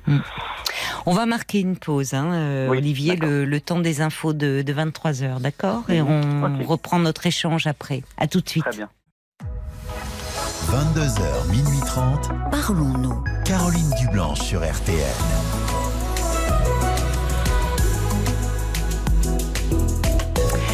Parlons-nous sur RTL, deux heures et demie de direct chaque soir pour se parler en toute quiétude, partager euh, nos expériences, s'entraider aussi. De 22h à minuit et demi, l'antenne euh, est à vous au 09 69 39 10 11. Alors pour me parler, eh bien, n'hésitez pas à composer ce numéro et aussi euh, peut-être si vous désirez dialoguer avec un auditeur ou une auditrice à l'antenne 09 69 39 10 11 ou nous passez un petit coup de fil au standard. Et vous vous retrouvez avec nous. Si euh, vous préférez euh, nous écrire, eh bien, vous pouvez à tout moment nous envoyer un SMS au 64 900 en commençant votre message par les trois lettres RTL ou encore euh, nous écrire sur le groupe Facebook de l'émission RTL-Parlons-nous.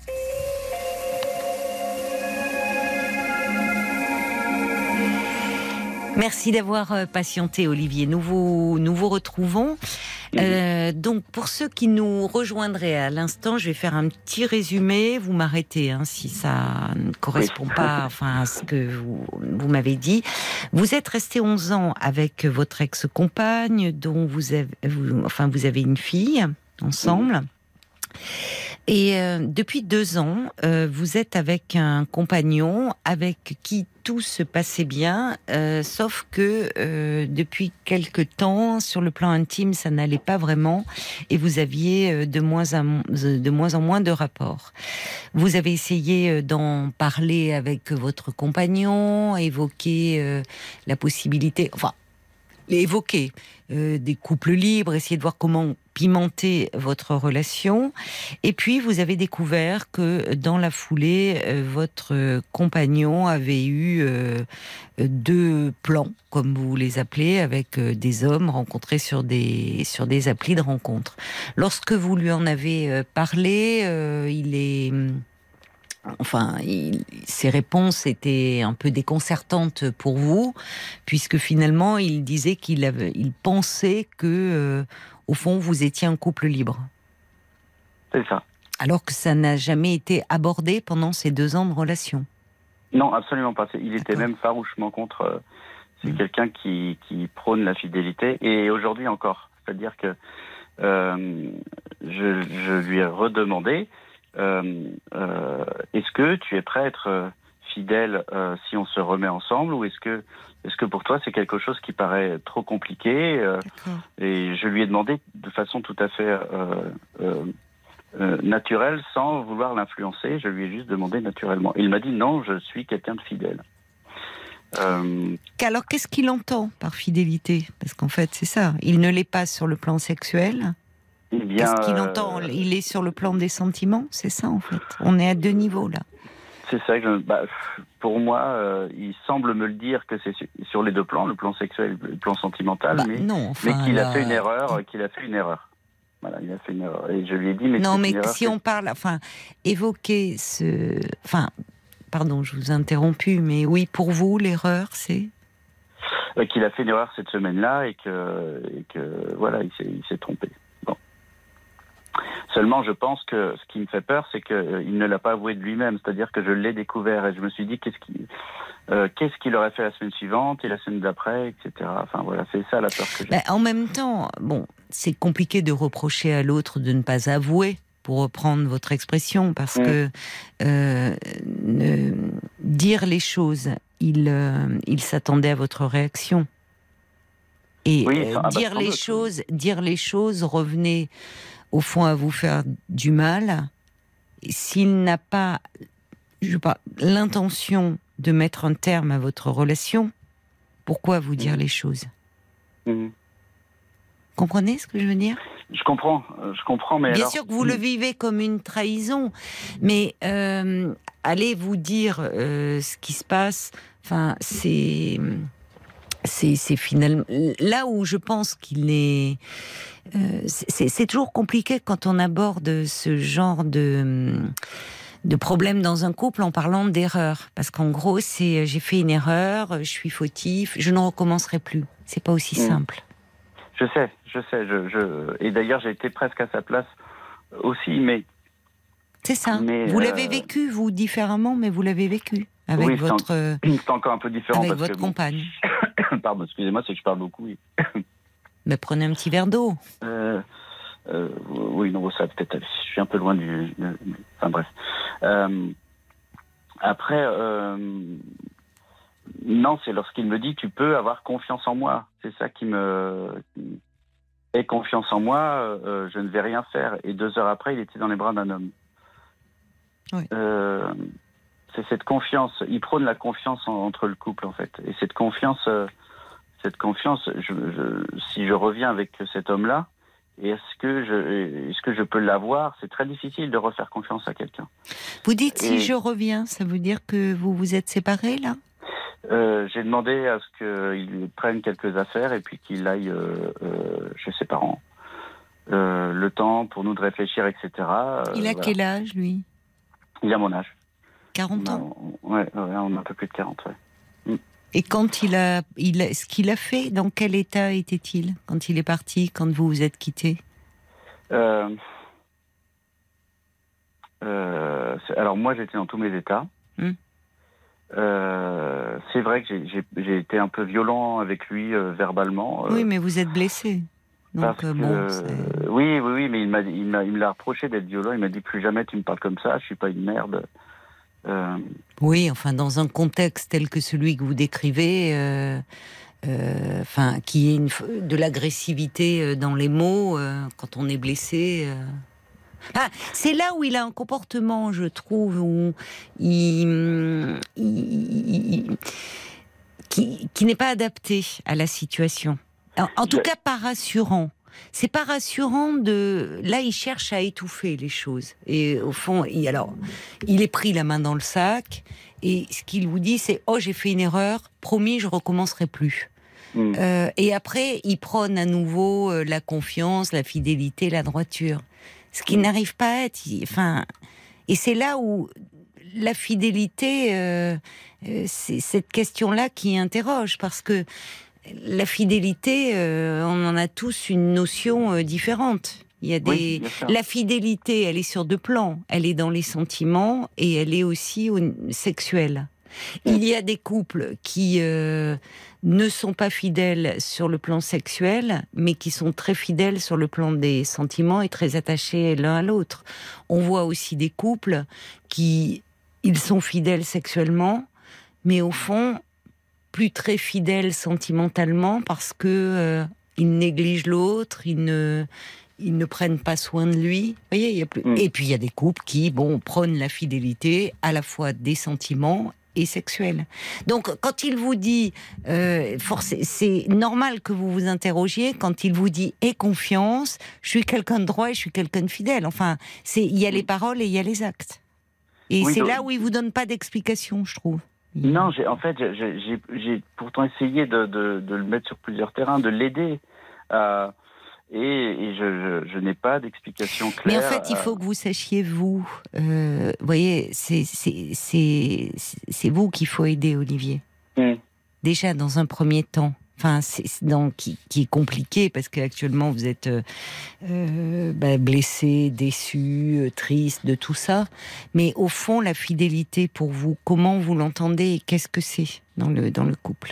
Qu'est-ce que vous attendez? Quelles sont vos attentes à vous? Vous ne pouvez partir que de vous. Oui, c'est ça.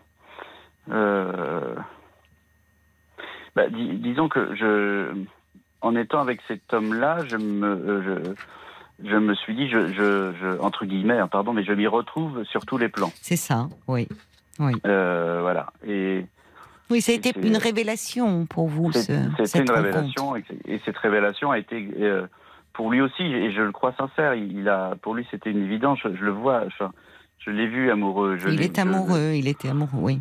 Oui, je, je, il me dit qu'il l'est encore, etc. Mais c'est cette attitude, par exemple, quand je lui ai rappelé quand même en lui disant, mais tu te rends compte que tu cherches un régulier, c'est-à-dire tu prends le risque ça.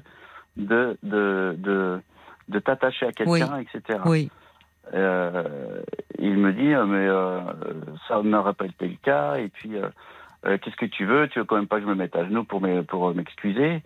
Et là, pardon, mais oui, ça m'a tellement blessé que je lui dis, euh, fous le camp, c'est fini, va faire tes plans. J'aurais pas dû. dire c'est là où il vous...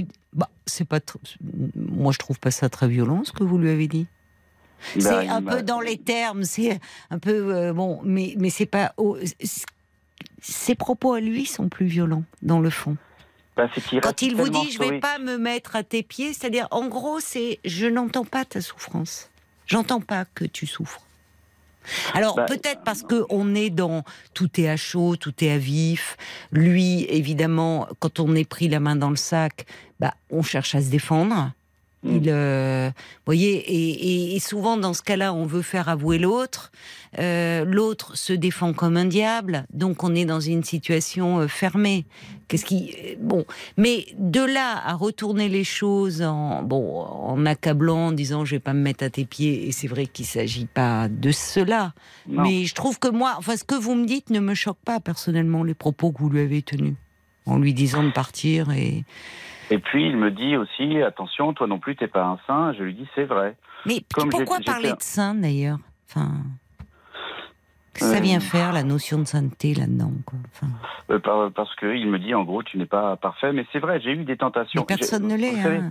Je lui ai dit, on était par exemple au mois de mai, euh, euh, on n'avait pas eu de relation depuis le mois de mars. J'avais des besoins énormes et, et j'ai eu des tentations de me dire, j'avais commencé, commencé à communiquer avec un, un garçon sans, sans penser à aller plus loin, mais, ça- mais quelque part j'essaie de compenser, euh, voilà. Enfin, et je sais Oui, mais communiquer, c'est déjà. Enfin, ça veut dire que euh, sur le sur le plan de l'intimité, il y a quelque chose qui ne va pas. Oui, Euh, et, et ça, malheureusement, c'est le constat euh, dans, dans, dans tout ce fracas des sentiments, c'est ce constat quand même que vous dressez. Et, Bah, malheureusement, il y a un Pardon. déséquilibre. Il y a un déséquilibre. C'est-à-dire que vous, euh, dans cette relation, vous vous y retrouvez sur tous les plans. Et vous, en plus, euh, euh, vous, contrairement à lui, qui vivait pleinement son homosexualité euh, Mhm. depuis des années, donc qui, qui, euh, enfin, était plus accompli sur ce plan-là. oui. Vous, cet homme-là, il représente l'idéal. C'est-à-dire qu'il y a Oui. à la fois les sentiments et il vous comblait aussi sexuellement. Mm. Le problème, moi, il y a une chose que j'entends et que pour le moment c'est difficile peut-être pour vous et je le comprends entendre, c'est que il parle, je reprends l'expression qu'il a utilisée, d'incompatibilité sur le plan sexuel. Mm. C'est-à-dire qu'il y a quelque chose où lui ne s'y retrouve pas. Et ça, vous n'y pouvez pas grand-chose. Non, non, non, mais. mais Et c'est pas euh, lié à vous, en fait, à ce que vous êtes. C'est, c'est toujours. Ce qui est compliqué, c'est que vous vous sentez vous euh, moins désiré, voire plus désiré. C'est toujours douloureux. Mais Oui, en fait, on est dans l'imaginaire érotique, dans le plan des fantasmes. Vous l'avez résumé en une phrase. Vous dites au fond, vous êtes euh, tous les deux dans une problématique passive. Donc à un moment, euh, on est face à un mur. Alors oui, mais je, je, je lui dis très souvent que je peux être Oui. euh, quelqu'un d'actif en fait. oui, je bien sûr, vous très- pouvez, mais c'est pas votre imaginaire, c'est pas votre fantasmatique première. Eh bien, euh, détrompez-vous. que- oui. Enfin, J'ai moi, j'ai je. toujours euh, eu les fantasmes de. de Oui, voilà, d'accord, de- mais bon, au-delà oui. de cela, on va pas trop développer là, l'antenne. Au-delà de cela, enfin, euh, il y a ce que vous avez du mal à entendre, c'est parce qu'il y a, il y a un gros déséquilibre. C'est-à-dire que vous, euh, cet homme, quand vous étiez dans cette, il y a, il y a quelque chose qui a changé au fond. C'est-à-dire qu'il y a deux ans de relation aussi quand même. Mm, mm. Euh, là où il n'a pas été très clair, c'est que euh, peut-être ce n'est pas la première fois. L'avez-vous envisagé? Oui. Parce que soit ça ne correspondait pas, il n'y avait pas d'entente sur le plan intime, et en général on s'en rend compte avant deux ans. Mm. Donc soit il y a eu d'autres fois, et parce qu'il est attaché à vous, et là il peut être sincère sur ce plan-là, c'est-à-dire attaché à vous et amoureux de vous, mais avec des besoins sexuels qu'il va euh, réaliser ailleurs. Et la question, c'est êtes-vous prêt à accepter cela ou pas? Parce que la question, elle se pose en, en ces termes-là, au fond. Ne vous l'aurez pas. Sur le fait de j'ai fait une erreur, je recommencerai plus. Ça, c'est pas un discours. Et on serait dans une relation hétérosexuelle, ça serait pareil, hein, d'ailleurs. Oui, oui, bien Le sûr. côté Oui. je me repens et je m'auto-flagelle, et même pas trop d'ailleurs, mais enfin, ça marche jamais. C'est pas comme ça. Et un couple, bon, euh, il y a, je vous dis, c'est. En fait, il faut vous recentrer sur vos attentes à vous, Olivier. Ouais. Cet homme, vous l'avez terriblement idéalisé, trop. Quand on idéalise, c'est toujours trop. Et vous le découvrez. Bon, euh, bah, il vous déçoit là. Il vous déçoit euh, beaucoup. Et encore une fois, euh, c'est pas, même si c'est douloureux, euh, vous savez, la sexualité, il y a plein de choses qui nous échappent. Hein, c'est pas forcément le, le désir de l'autre. euh, c'est un peu une thématique autour du désir. C'est déjà difficile d'être clair avec son propre désir, alors avec celui de l'autre, vous imaginez Oui, ça peut sûr. évoluer. Et, et en fait, c'est ce qu'il vous renvoie. Et au lieu d'en parler, de vous rassurer, je conclurai par ça, au lieu de vous dire, écoute, oui, il y a quelque chose où c'est vrai, sur le plan intime, c'était pas seulement de la fatigue, je ne m'y retrouvais plus. Et au lieu de t'en avoir parlé, bah, je suis allée chercher ailleurs. Et j'aurais dû t'en parler, peut-être, c'est vrai. Mais sur le plan des sentiments, tu es quelqu'un qui compte, je, je t'aime, je suis amoureux de toi. Et c'est là où il n'est pas rassurant. Mais peut-être parce qu'on est dans un moment de crise. Alors, peut-être vous, donnez-vous le temps d'y voir un peu plus clair. Cette séparation va vous aider un peu à vous apaiser et à essayer de savoir ce que vous attendez au fond. Parce que qu'on peut tout exiger sur le plan de l'idéal, mais il y a l'idéal et puis il y a la réalité. Vous voyez? Donc, Oui. Laissez un peu retomber les choses, si c'est possible, ou aller en parler avec quelqu'un, Mm. et, et essayer de voir quelles sont vos attentes par rapport au couple, et ce que vous pouvez accepter ou pas. C'est ça en fait la vraie question. Mm. Bon courage à vous, Olivier. Merci beaucoup. Et puis j'en profite pour vous remercier pour euh, toutes ces années. Je vous écoute depuis tellement longtemps. Ah ben c'est gentil, merci de, de votre de votre fidélité. Il y a un petit message pour vous, Yaja, qui dit votre récit met en lumière un manque de compatibilité avec euh, votre compagnon que vous n'avez pas su ou voulu voir. Les sentiments, bien sûr, doivent être en symbiose dans le couple, mais la sexualité aussi. L'un ne compense pas l'autre. Et la vraie question, c'est que euh, il vous dit qu'il y a, ça fait deux ans, donc. Euh, je vous dis, normalement, on met pas deux ans avant de se rendre compte qu'on n'est pas compatible, pour reprendre son expression. Oui. C'est ça qui interroge un peu dans son discours. Et encore une fois, ça n'a pas grand-chose à voir avec vous, je le crains. hein. Donc, euh, donnez-vous le temps d'y réfléchir ou d'aller en parler à quelqu'un si cela peut vous aider, puisque vous étiez dans cette perspective-là. Voyez, d'aller Oui, voir oui. un sexothérapeute ou un thérapeute de couple. Bon courage, Olivier. Merci beaucoup, Caroline. Parlons-nous, Caroline Dublanche sur RTL. 22h, minuit 30, Parlons-nous. Caroline Dublanche sur RTL.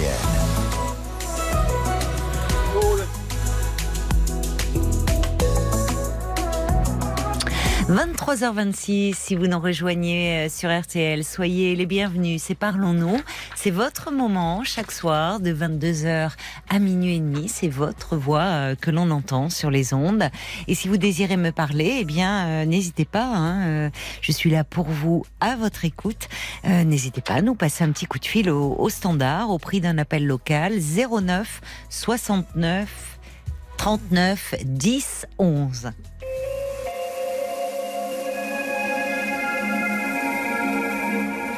Bonsoir Jean-Marie Bonsoir, et bienvenue sur l'antenne de RTL.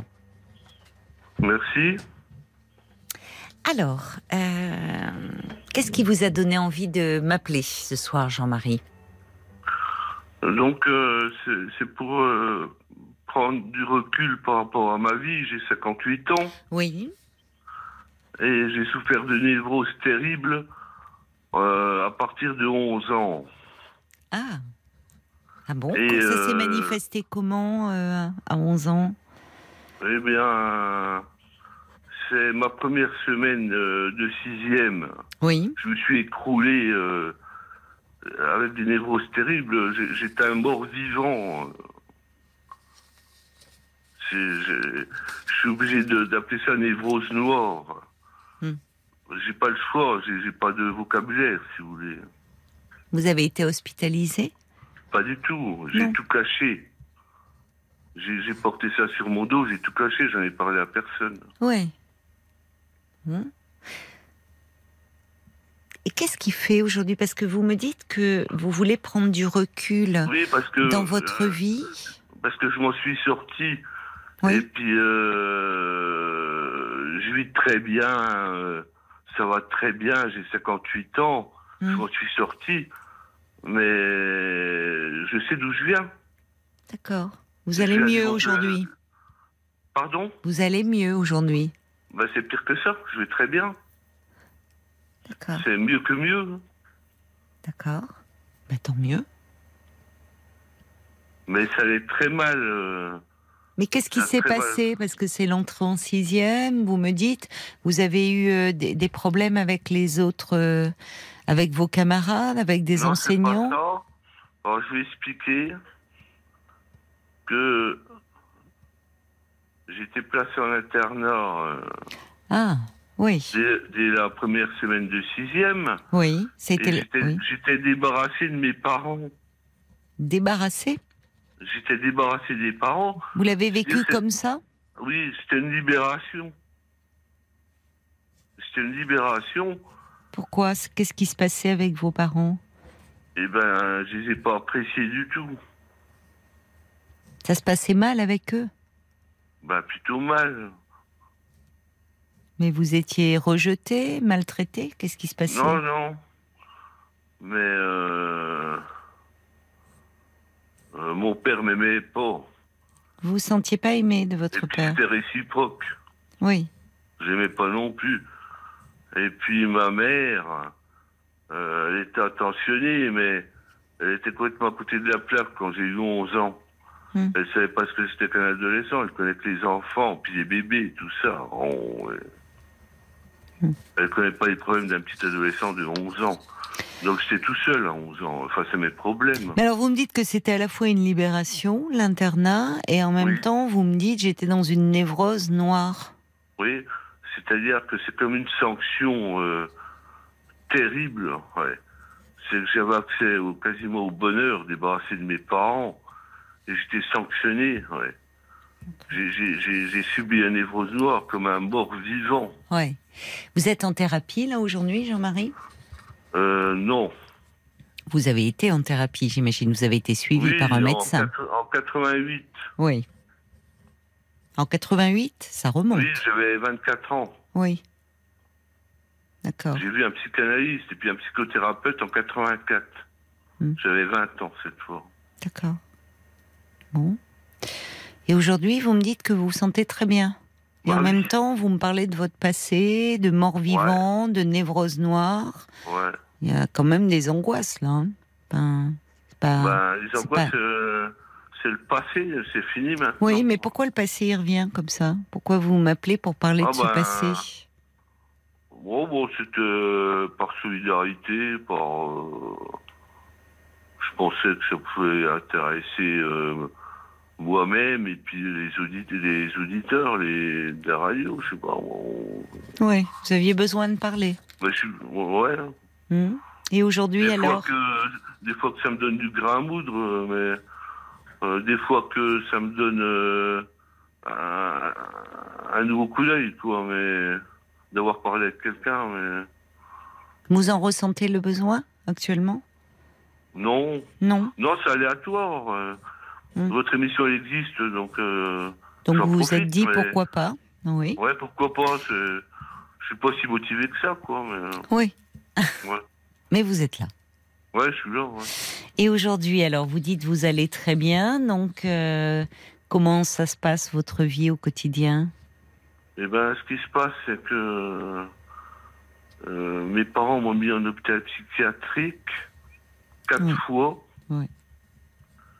Et euh, les psychiatres m'ont accordé que j'avais pas besoin de travailler Oui. et je touche une allocation. D'adultes handicapés? Voilà. Oui. Qui vous permet de, de vivre Vous arrivez à... Oui, oui, donc euh, je vis très bien. euh, je suis dans un appartement euh, où j'ai trois pianos, une guitare, Ah, cinq, cinq bibliothèques, une chaîne IFI. Bah c'est Versailles. 850 CD.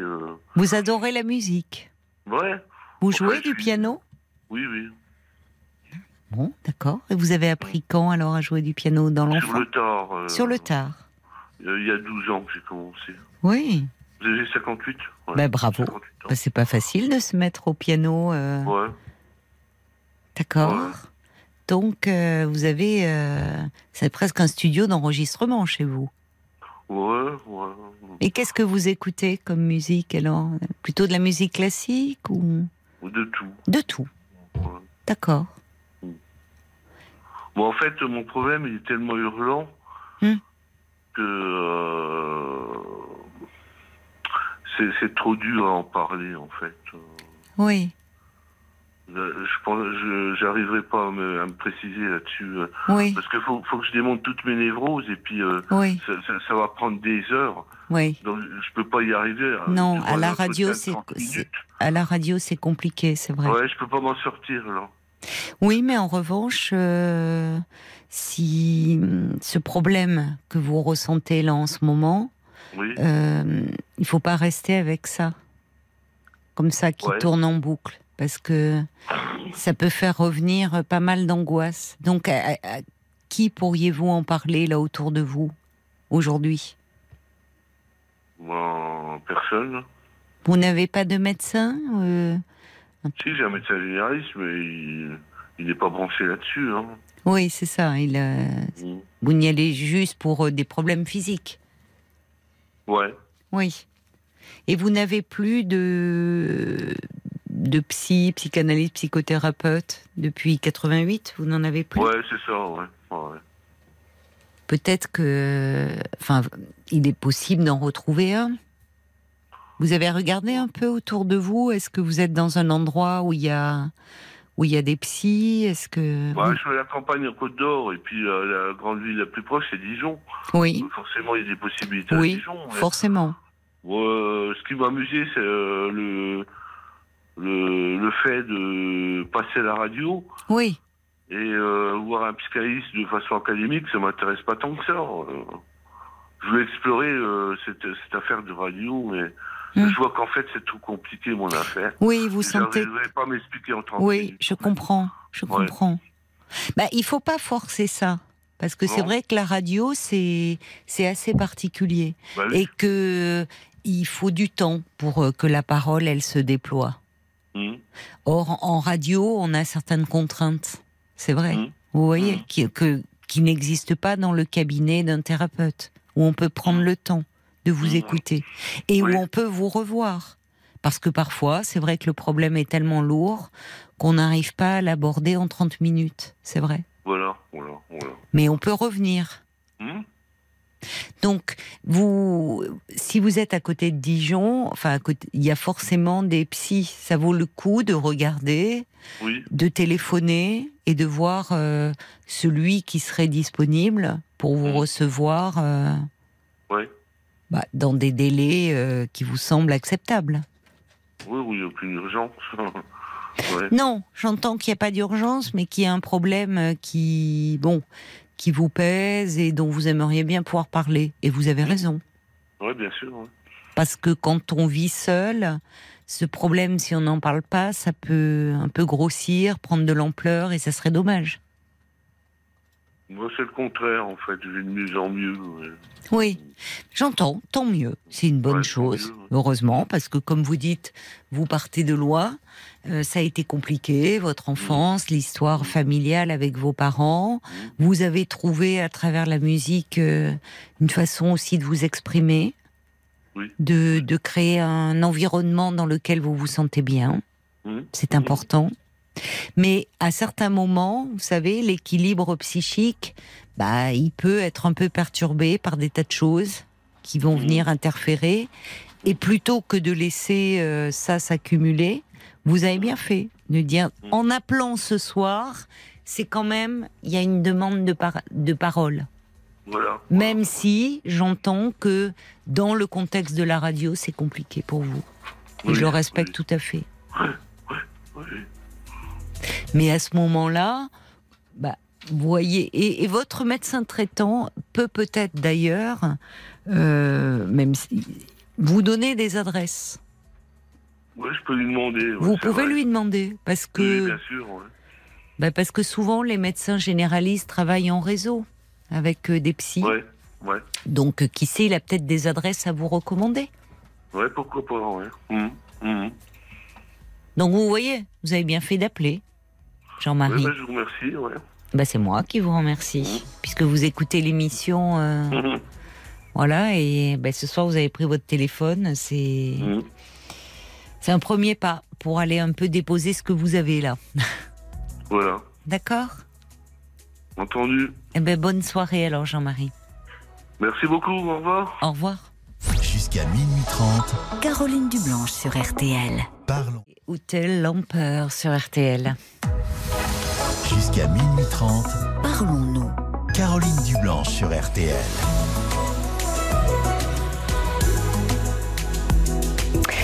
Bonsoir, Sabrina. Sabrina, vous êtes euh, là? Oui, Eh, Bonsoir. Ravie de vous accueillir.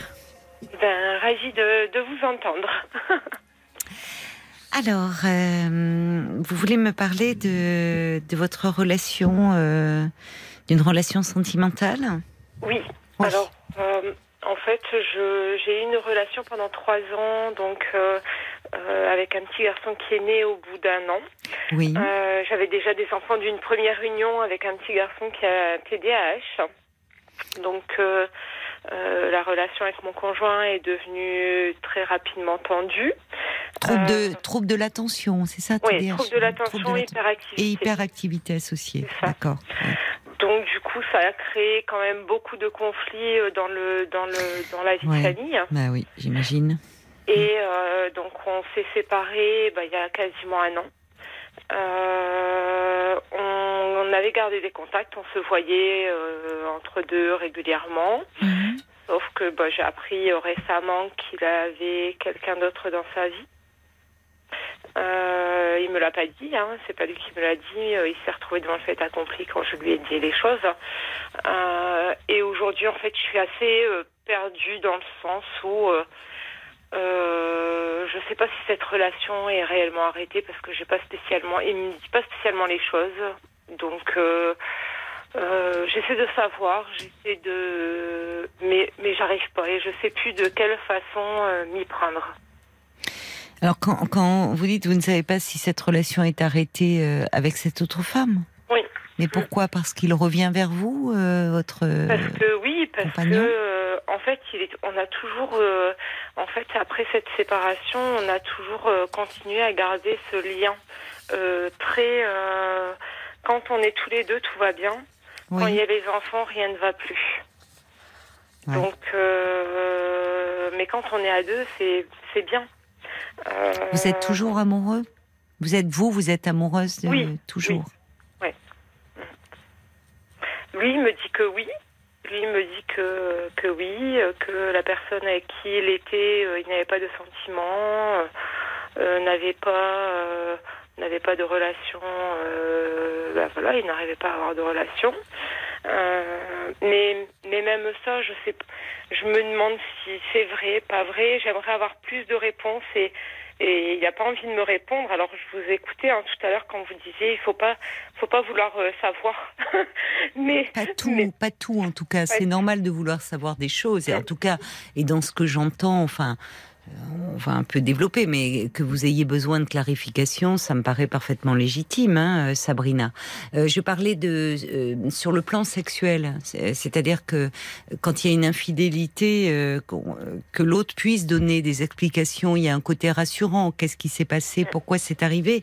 Mais en revanche, tout ce qui est de de vraiment de euh, des réponses sur le plan sexuel, de la sexualité avec la tierce personne, il vaut mieux ne pas avoir de détails parce que si sur le moment on a l'impression de reprendre le contrôle, euh, dans les faits, euh, on peut être euh, vraiment parasité par ce que l'on apprend.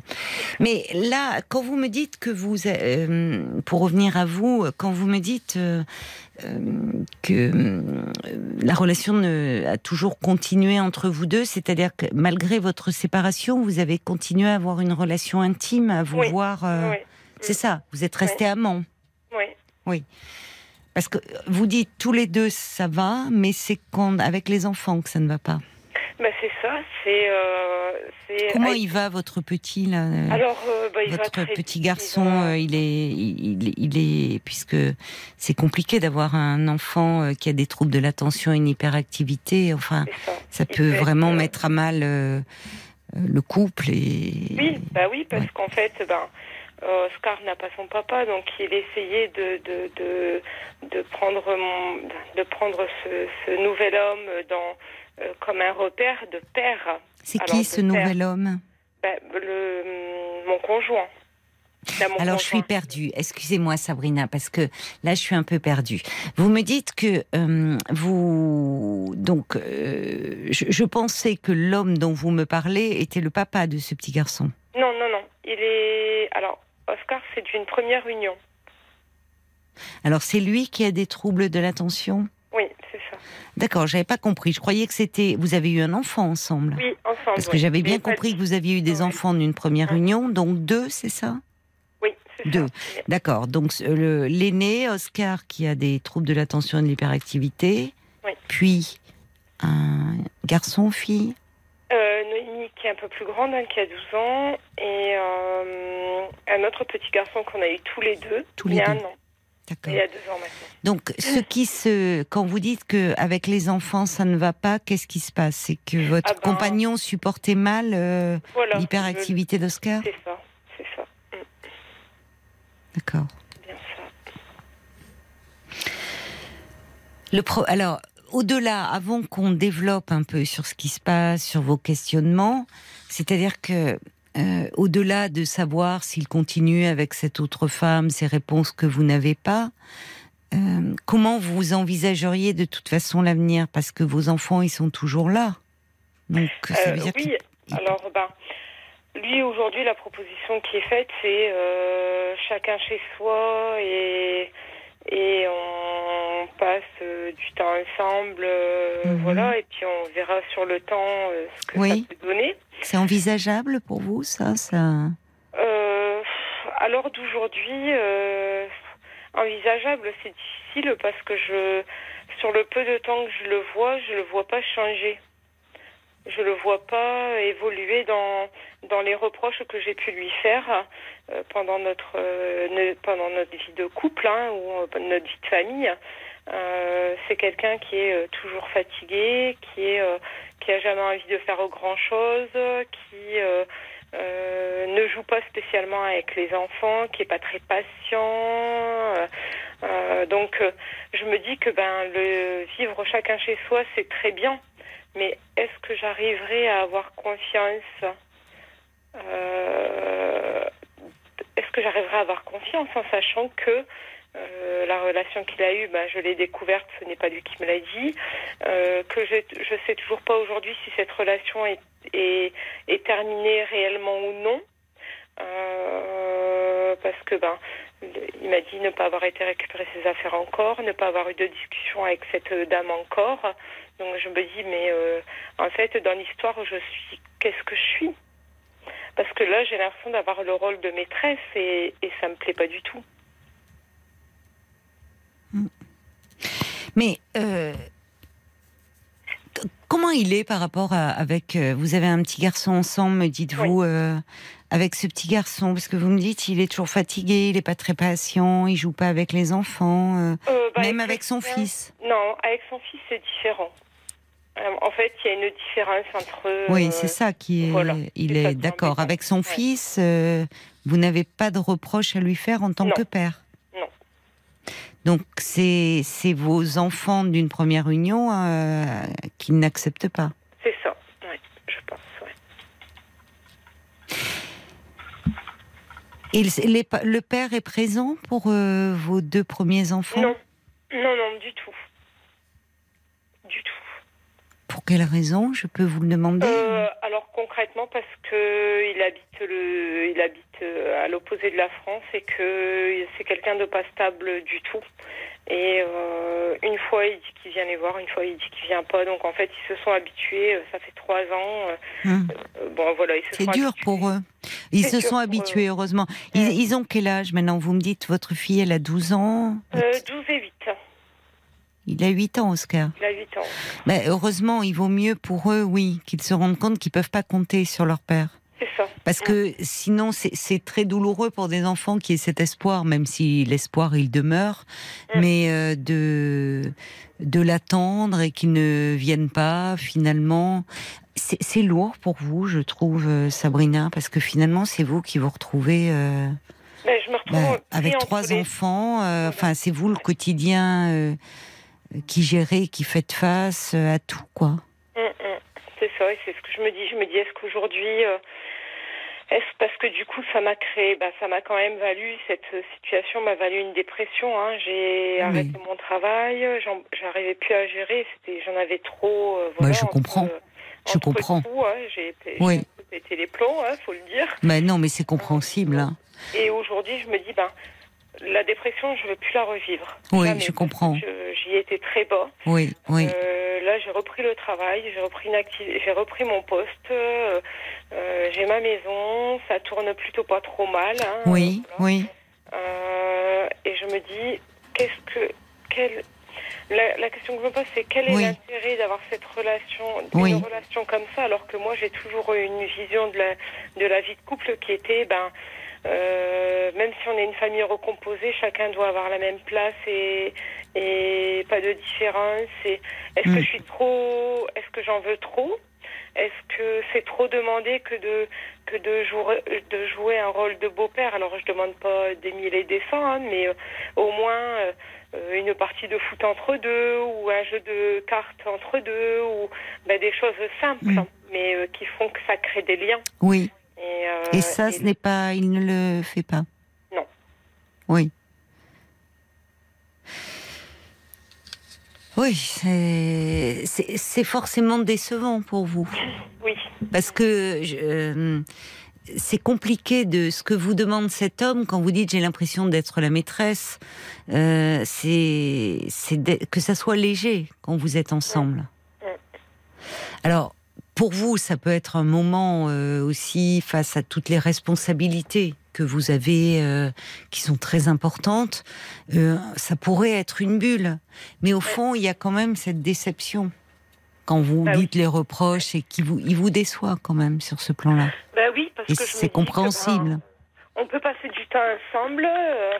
c'est vrai que ben il va être il va être gentil, etc. Oui. Il n'y a pas de souci, hein, mais c'est vrai que ben on m'a fait la remarque. euh, euh, ben, semaine dernière où on m'a dit euh, quand même euh, il était il était là toi tu étais en train de te préparer c'était un petit peu la course il aurait Mm. quand même pu dire attends je vais je vais m'occuper du petit finis de te préparer mais non ça a toujours été quelqu'un qui attend.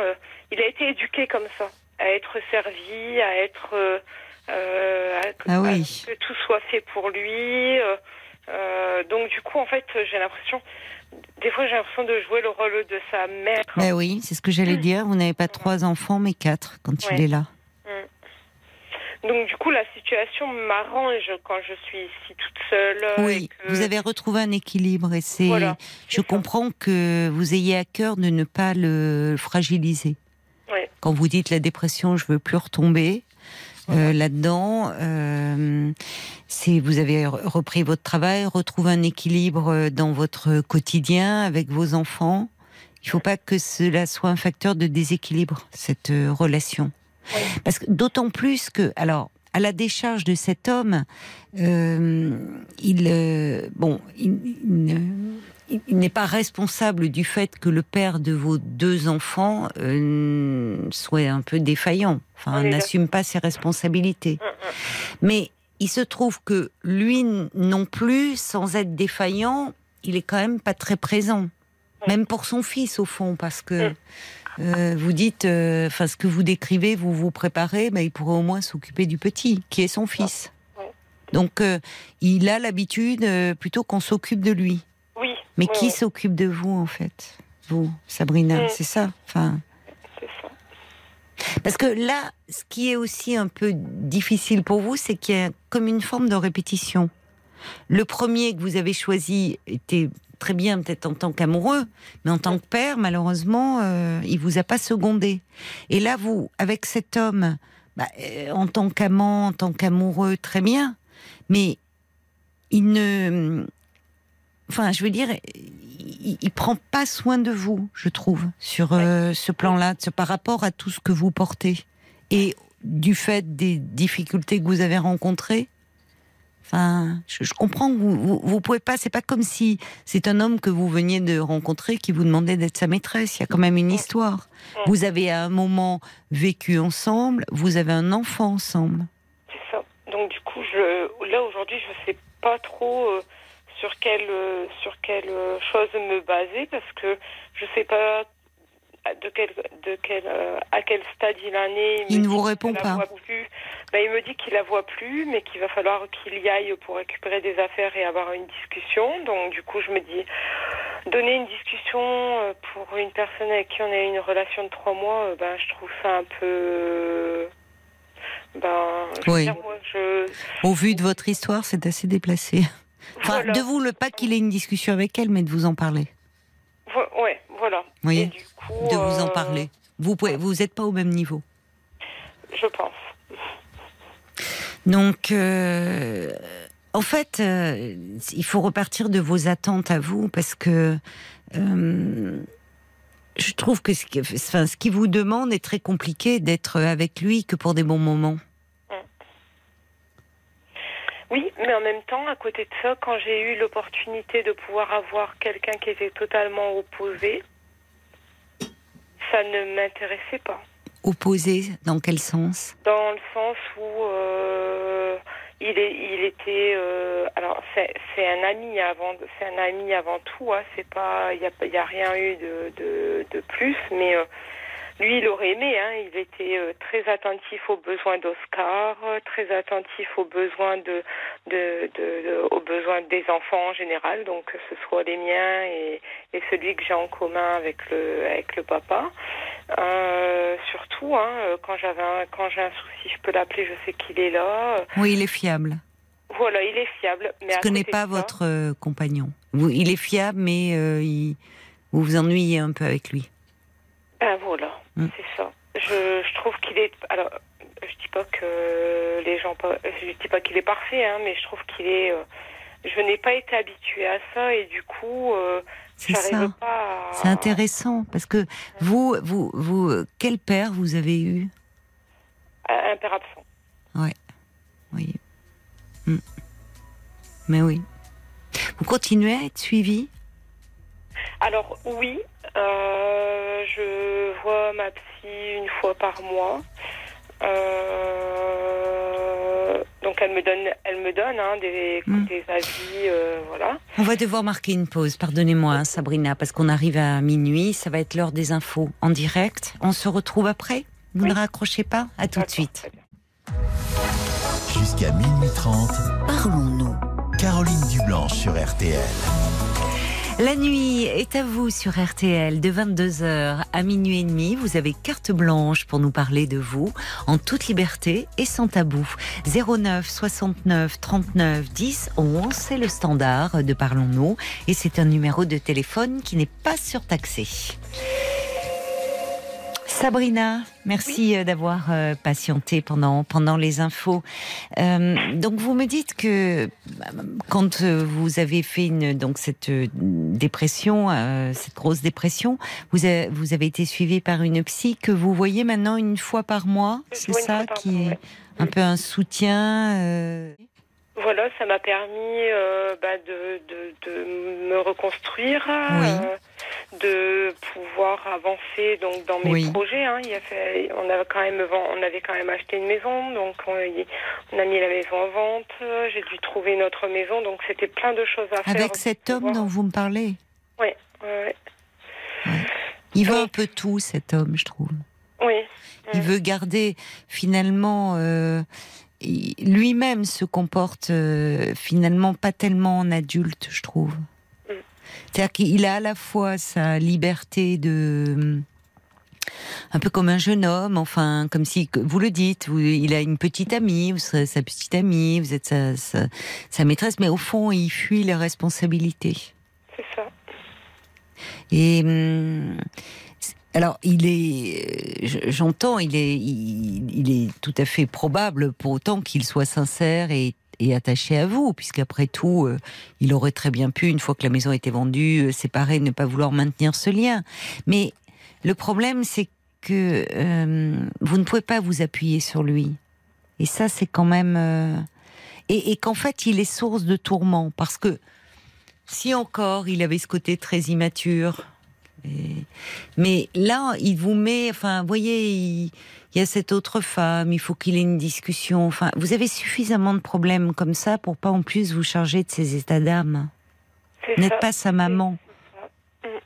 Et ce qui m'ennuie, c'est que vous dites, quand vous me parliez de cet ami qui est très fiable, mais bon, avec lequel vous vous ennuyez, et euh, enfin, qui, qui, qui, qui est présent. Voilà, ça ne se choisit pas. Si vous n'êtes pas amoureuse, vous n'êtes pas amoureuse. Mais vous m'avez dit quelque chose qui m'a frappée et qui m'a amené à me parler de, de, de, de la relation que, enfin, vous parlez de la relation que vous aviez avec votre père. C'est euh, quand vous me dites, j'étais pas habituée à ça. Au fond, un homme euh, présent, responsable. Et, et en fait, vous, vous avez grandi avec un père absent. C'est ça. C'était votre mère qui gérait tout. Gérer tout. Vous faites comme elle. Ah oui.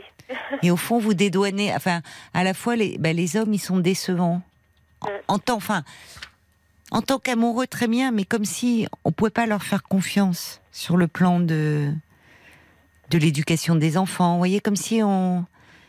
Il n'a pas la stature d'un beau-père, l'homme dont vous me parlez. Non. Non, non. et, et- et d'un père euh, difficilement enfin donc est-ce que c'est la question est au-delà de cette femme ou pas Euh, je trouve que hum, vous, vous- votre équilibre a vacillé à un moment et on peut comprendre parce que c'était bien lourd et, et un enfant qui a des troubles aussi importants que votre petit Oscar, c'est lourd.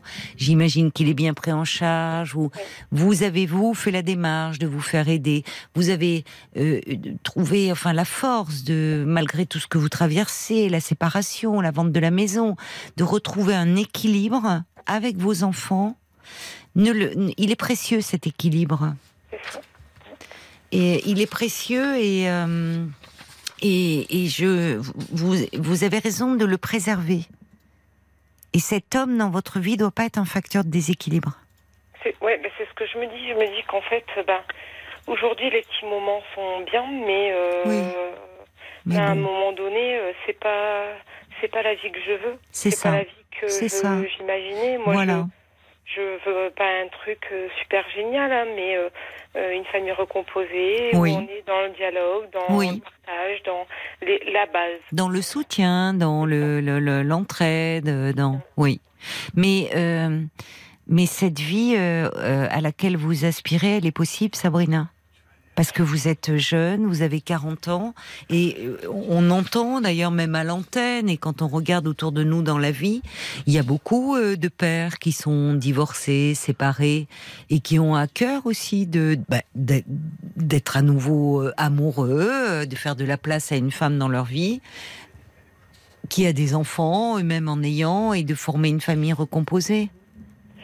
Donc là, la situation dont vous me parlez, elle est bancale, même si cet homme a, a des qualités et est attachant, mais il est quand même, semble-t-il, un peu immature. En tout cas, vous ne pouvez pas vous appuyer sur lui. C'est ça. C'est presque un enfant de plus. Oui. Bah oui. Et ça, je pense qu'il y a, il y a votre désir tout à fait légitime de refonder un couple et une famille et quelqu'un sur lequel vous pouvez vous appuyer. Et puis il y a votre histoire en arrière-plan où euh, bah, vous avez vu, au fond, c'est les, c'est les femmes qui sont fortes.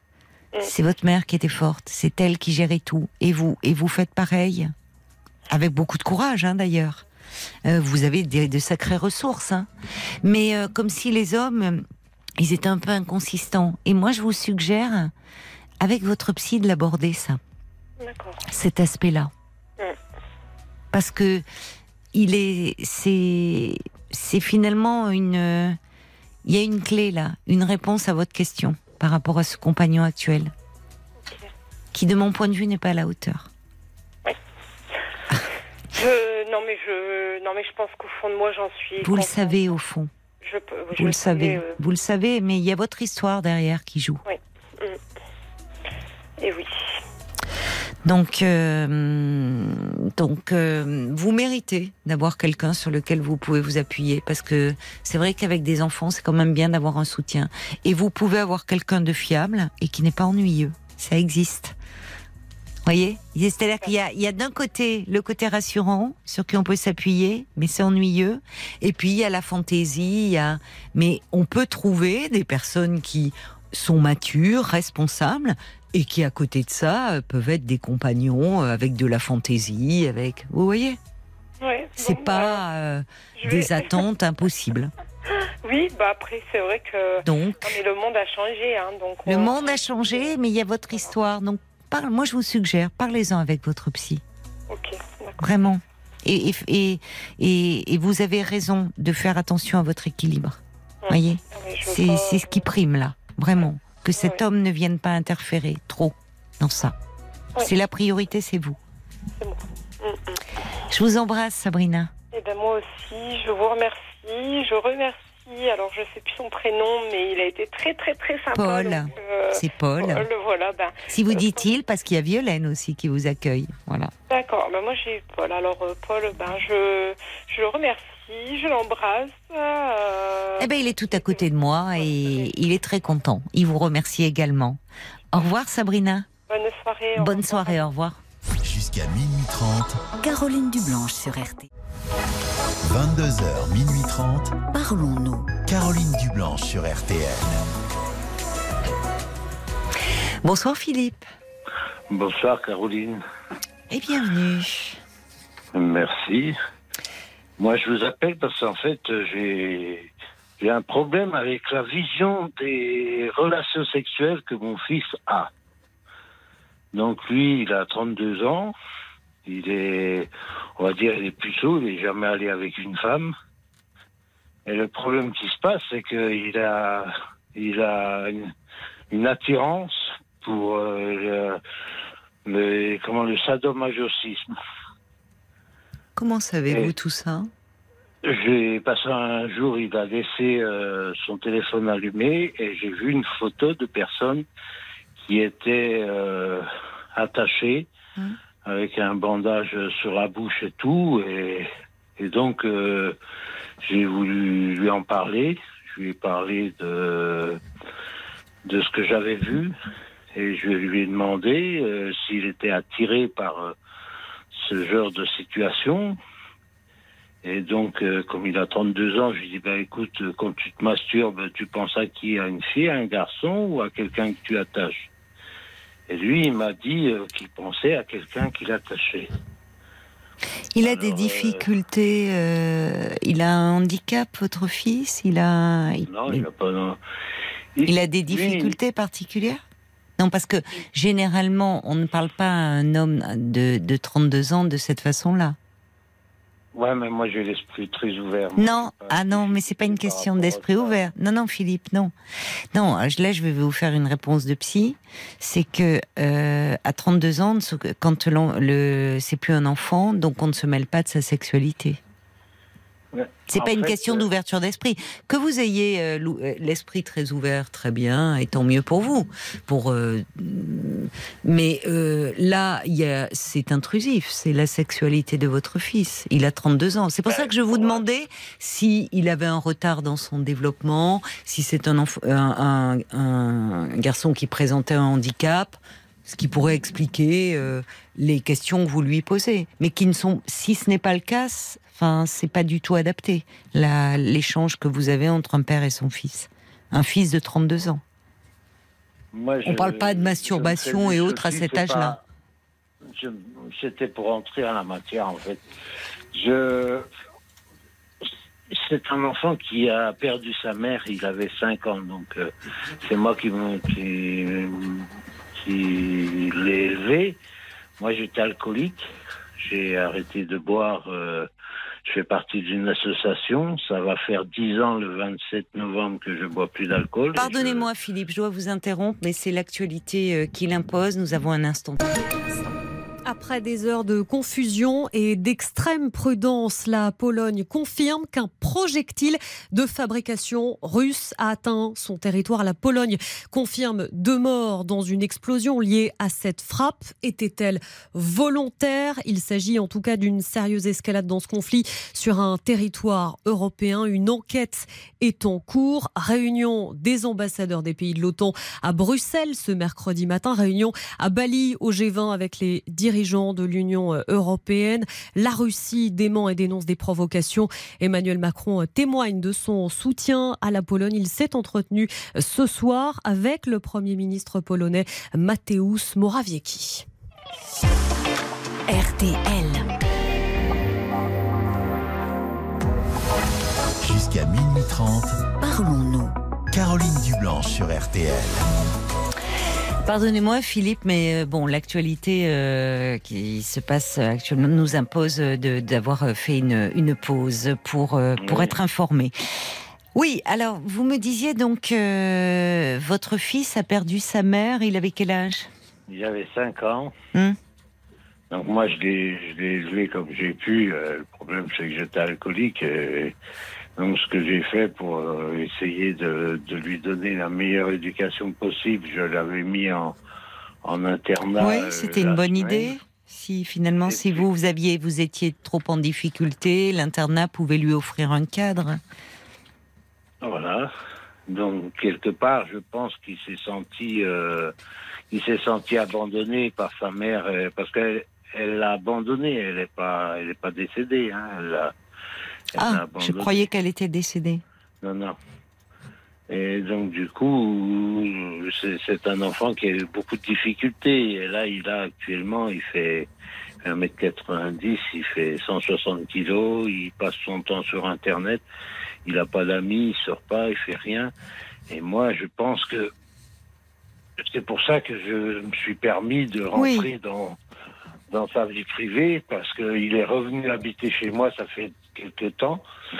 Et Parce qu'il a, il a perdu son logement, il a perdu un travail? Non, parce qu'il commençait à avoir des problèmes financiers, donc moi j'ai récupéré, je, l'aide à, s'en sortir.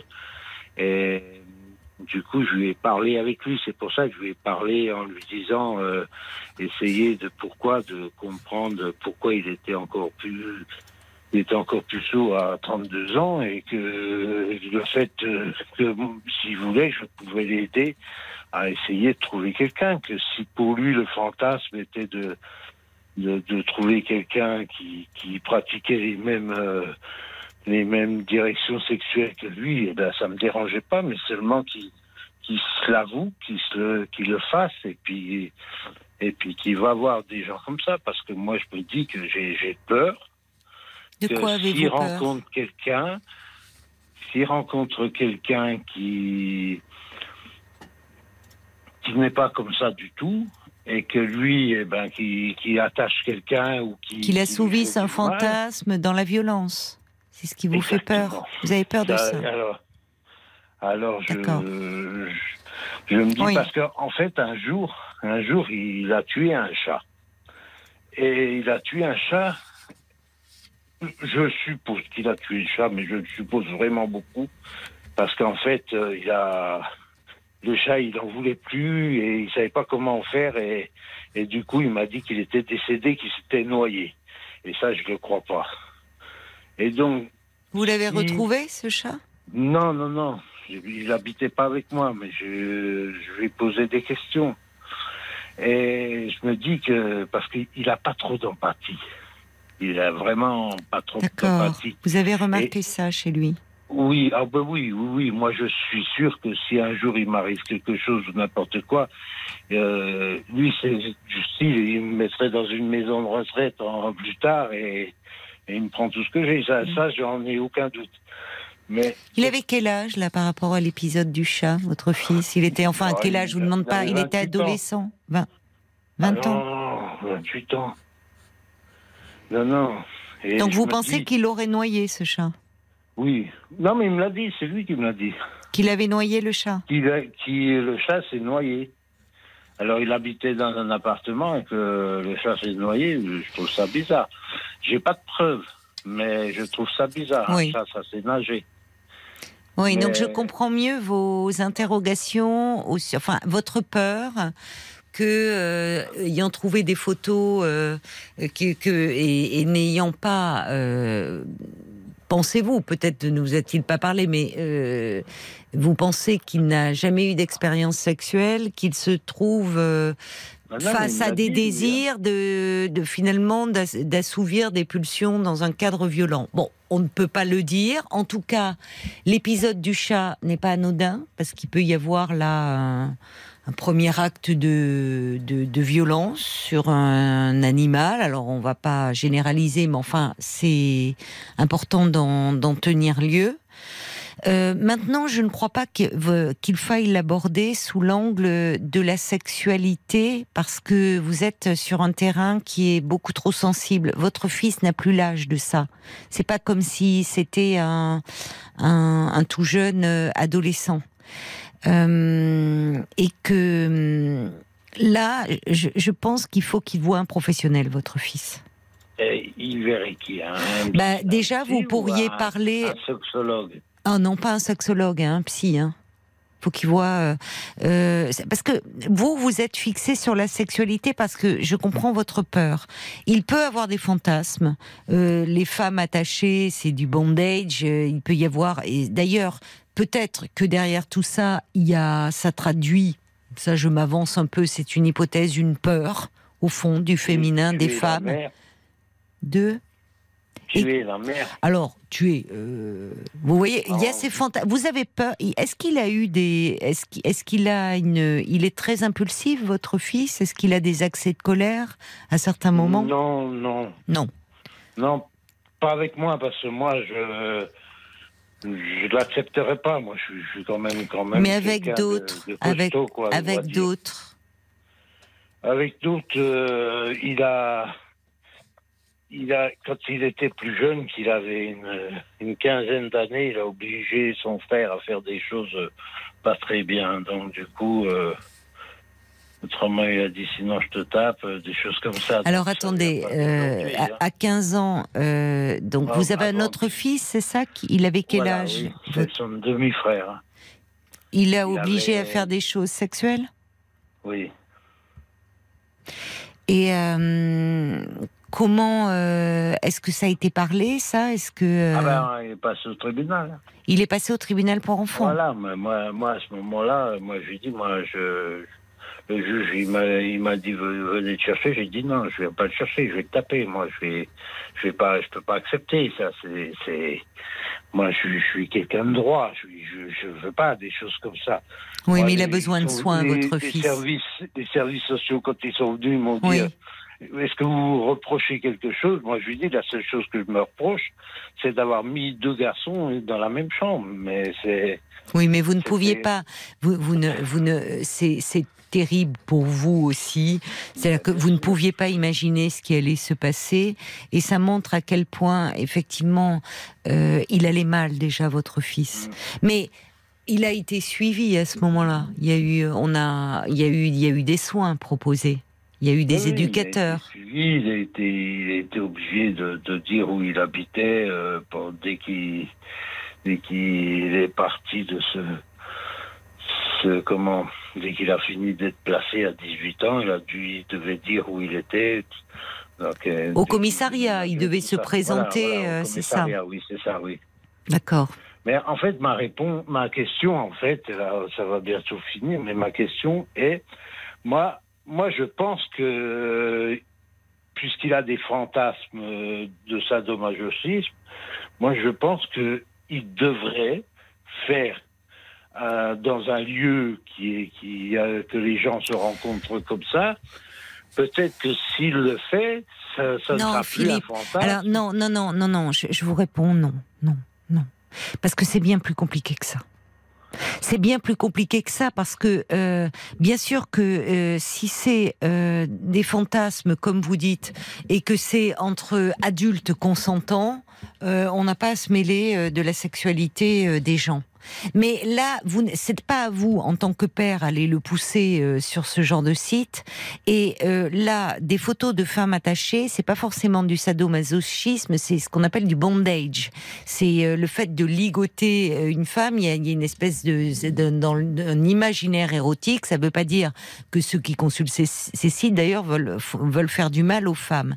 Mais moi, ce qui me préoccupe, je vais vous dire, c'est euh, au-delà parce que euh, votre fils, il a visiblement euh, des, des problèmes euh, psychologiques et il lui faut des soins. Donc les soins, ça consiste pas à aller euh, sur des sites où on pratique le sadomasochisme. J'entends votre questionnement de dire, au fond, s'il pouvait réaliser ses fantasmes, peut-être qu'il ne serait pas dangereux. Alors rien ne vous, ça serait plus un fantasme. Alors d'abord, euh, jusque là, je disais, il s'il a, enfin. Le problème, c'est cette absence de sexualité. Et à 15 ans, normalement, un adolescent qui va bien, il s'en prend pas à son petit frère ou à sa petite sœur. Là, à 15 ans, et pour autant, s'il est un adolescent, s'il est bien pris en charge, il peut avoir des pulsions qu'il ne maîtrise pas parce qu'il est en difficulté avec les autres et malheureusement, il peut commettre des abus euh, sur un enfant euh, plus jeune.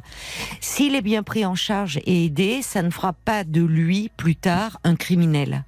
Là, semble-t-il, votre fils, il y a eu, bon, ce précédent, il y a cette histoire du chat qui reste assez énigmatique, où il pourrait y avoir là quelque chose de l'ordre du sadisme, et il y a le fait surtout que euh, aujourd'hui il n'a pas d'amis, il euh, reste enfermé à la maison et euh, sur son ordinateur, et ça c'est pas une vie quand on a 28 ans.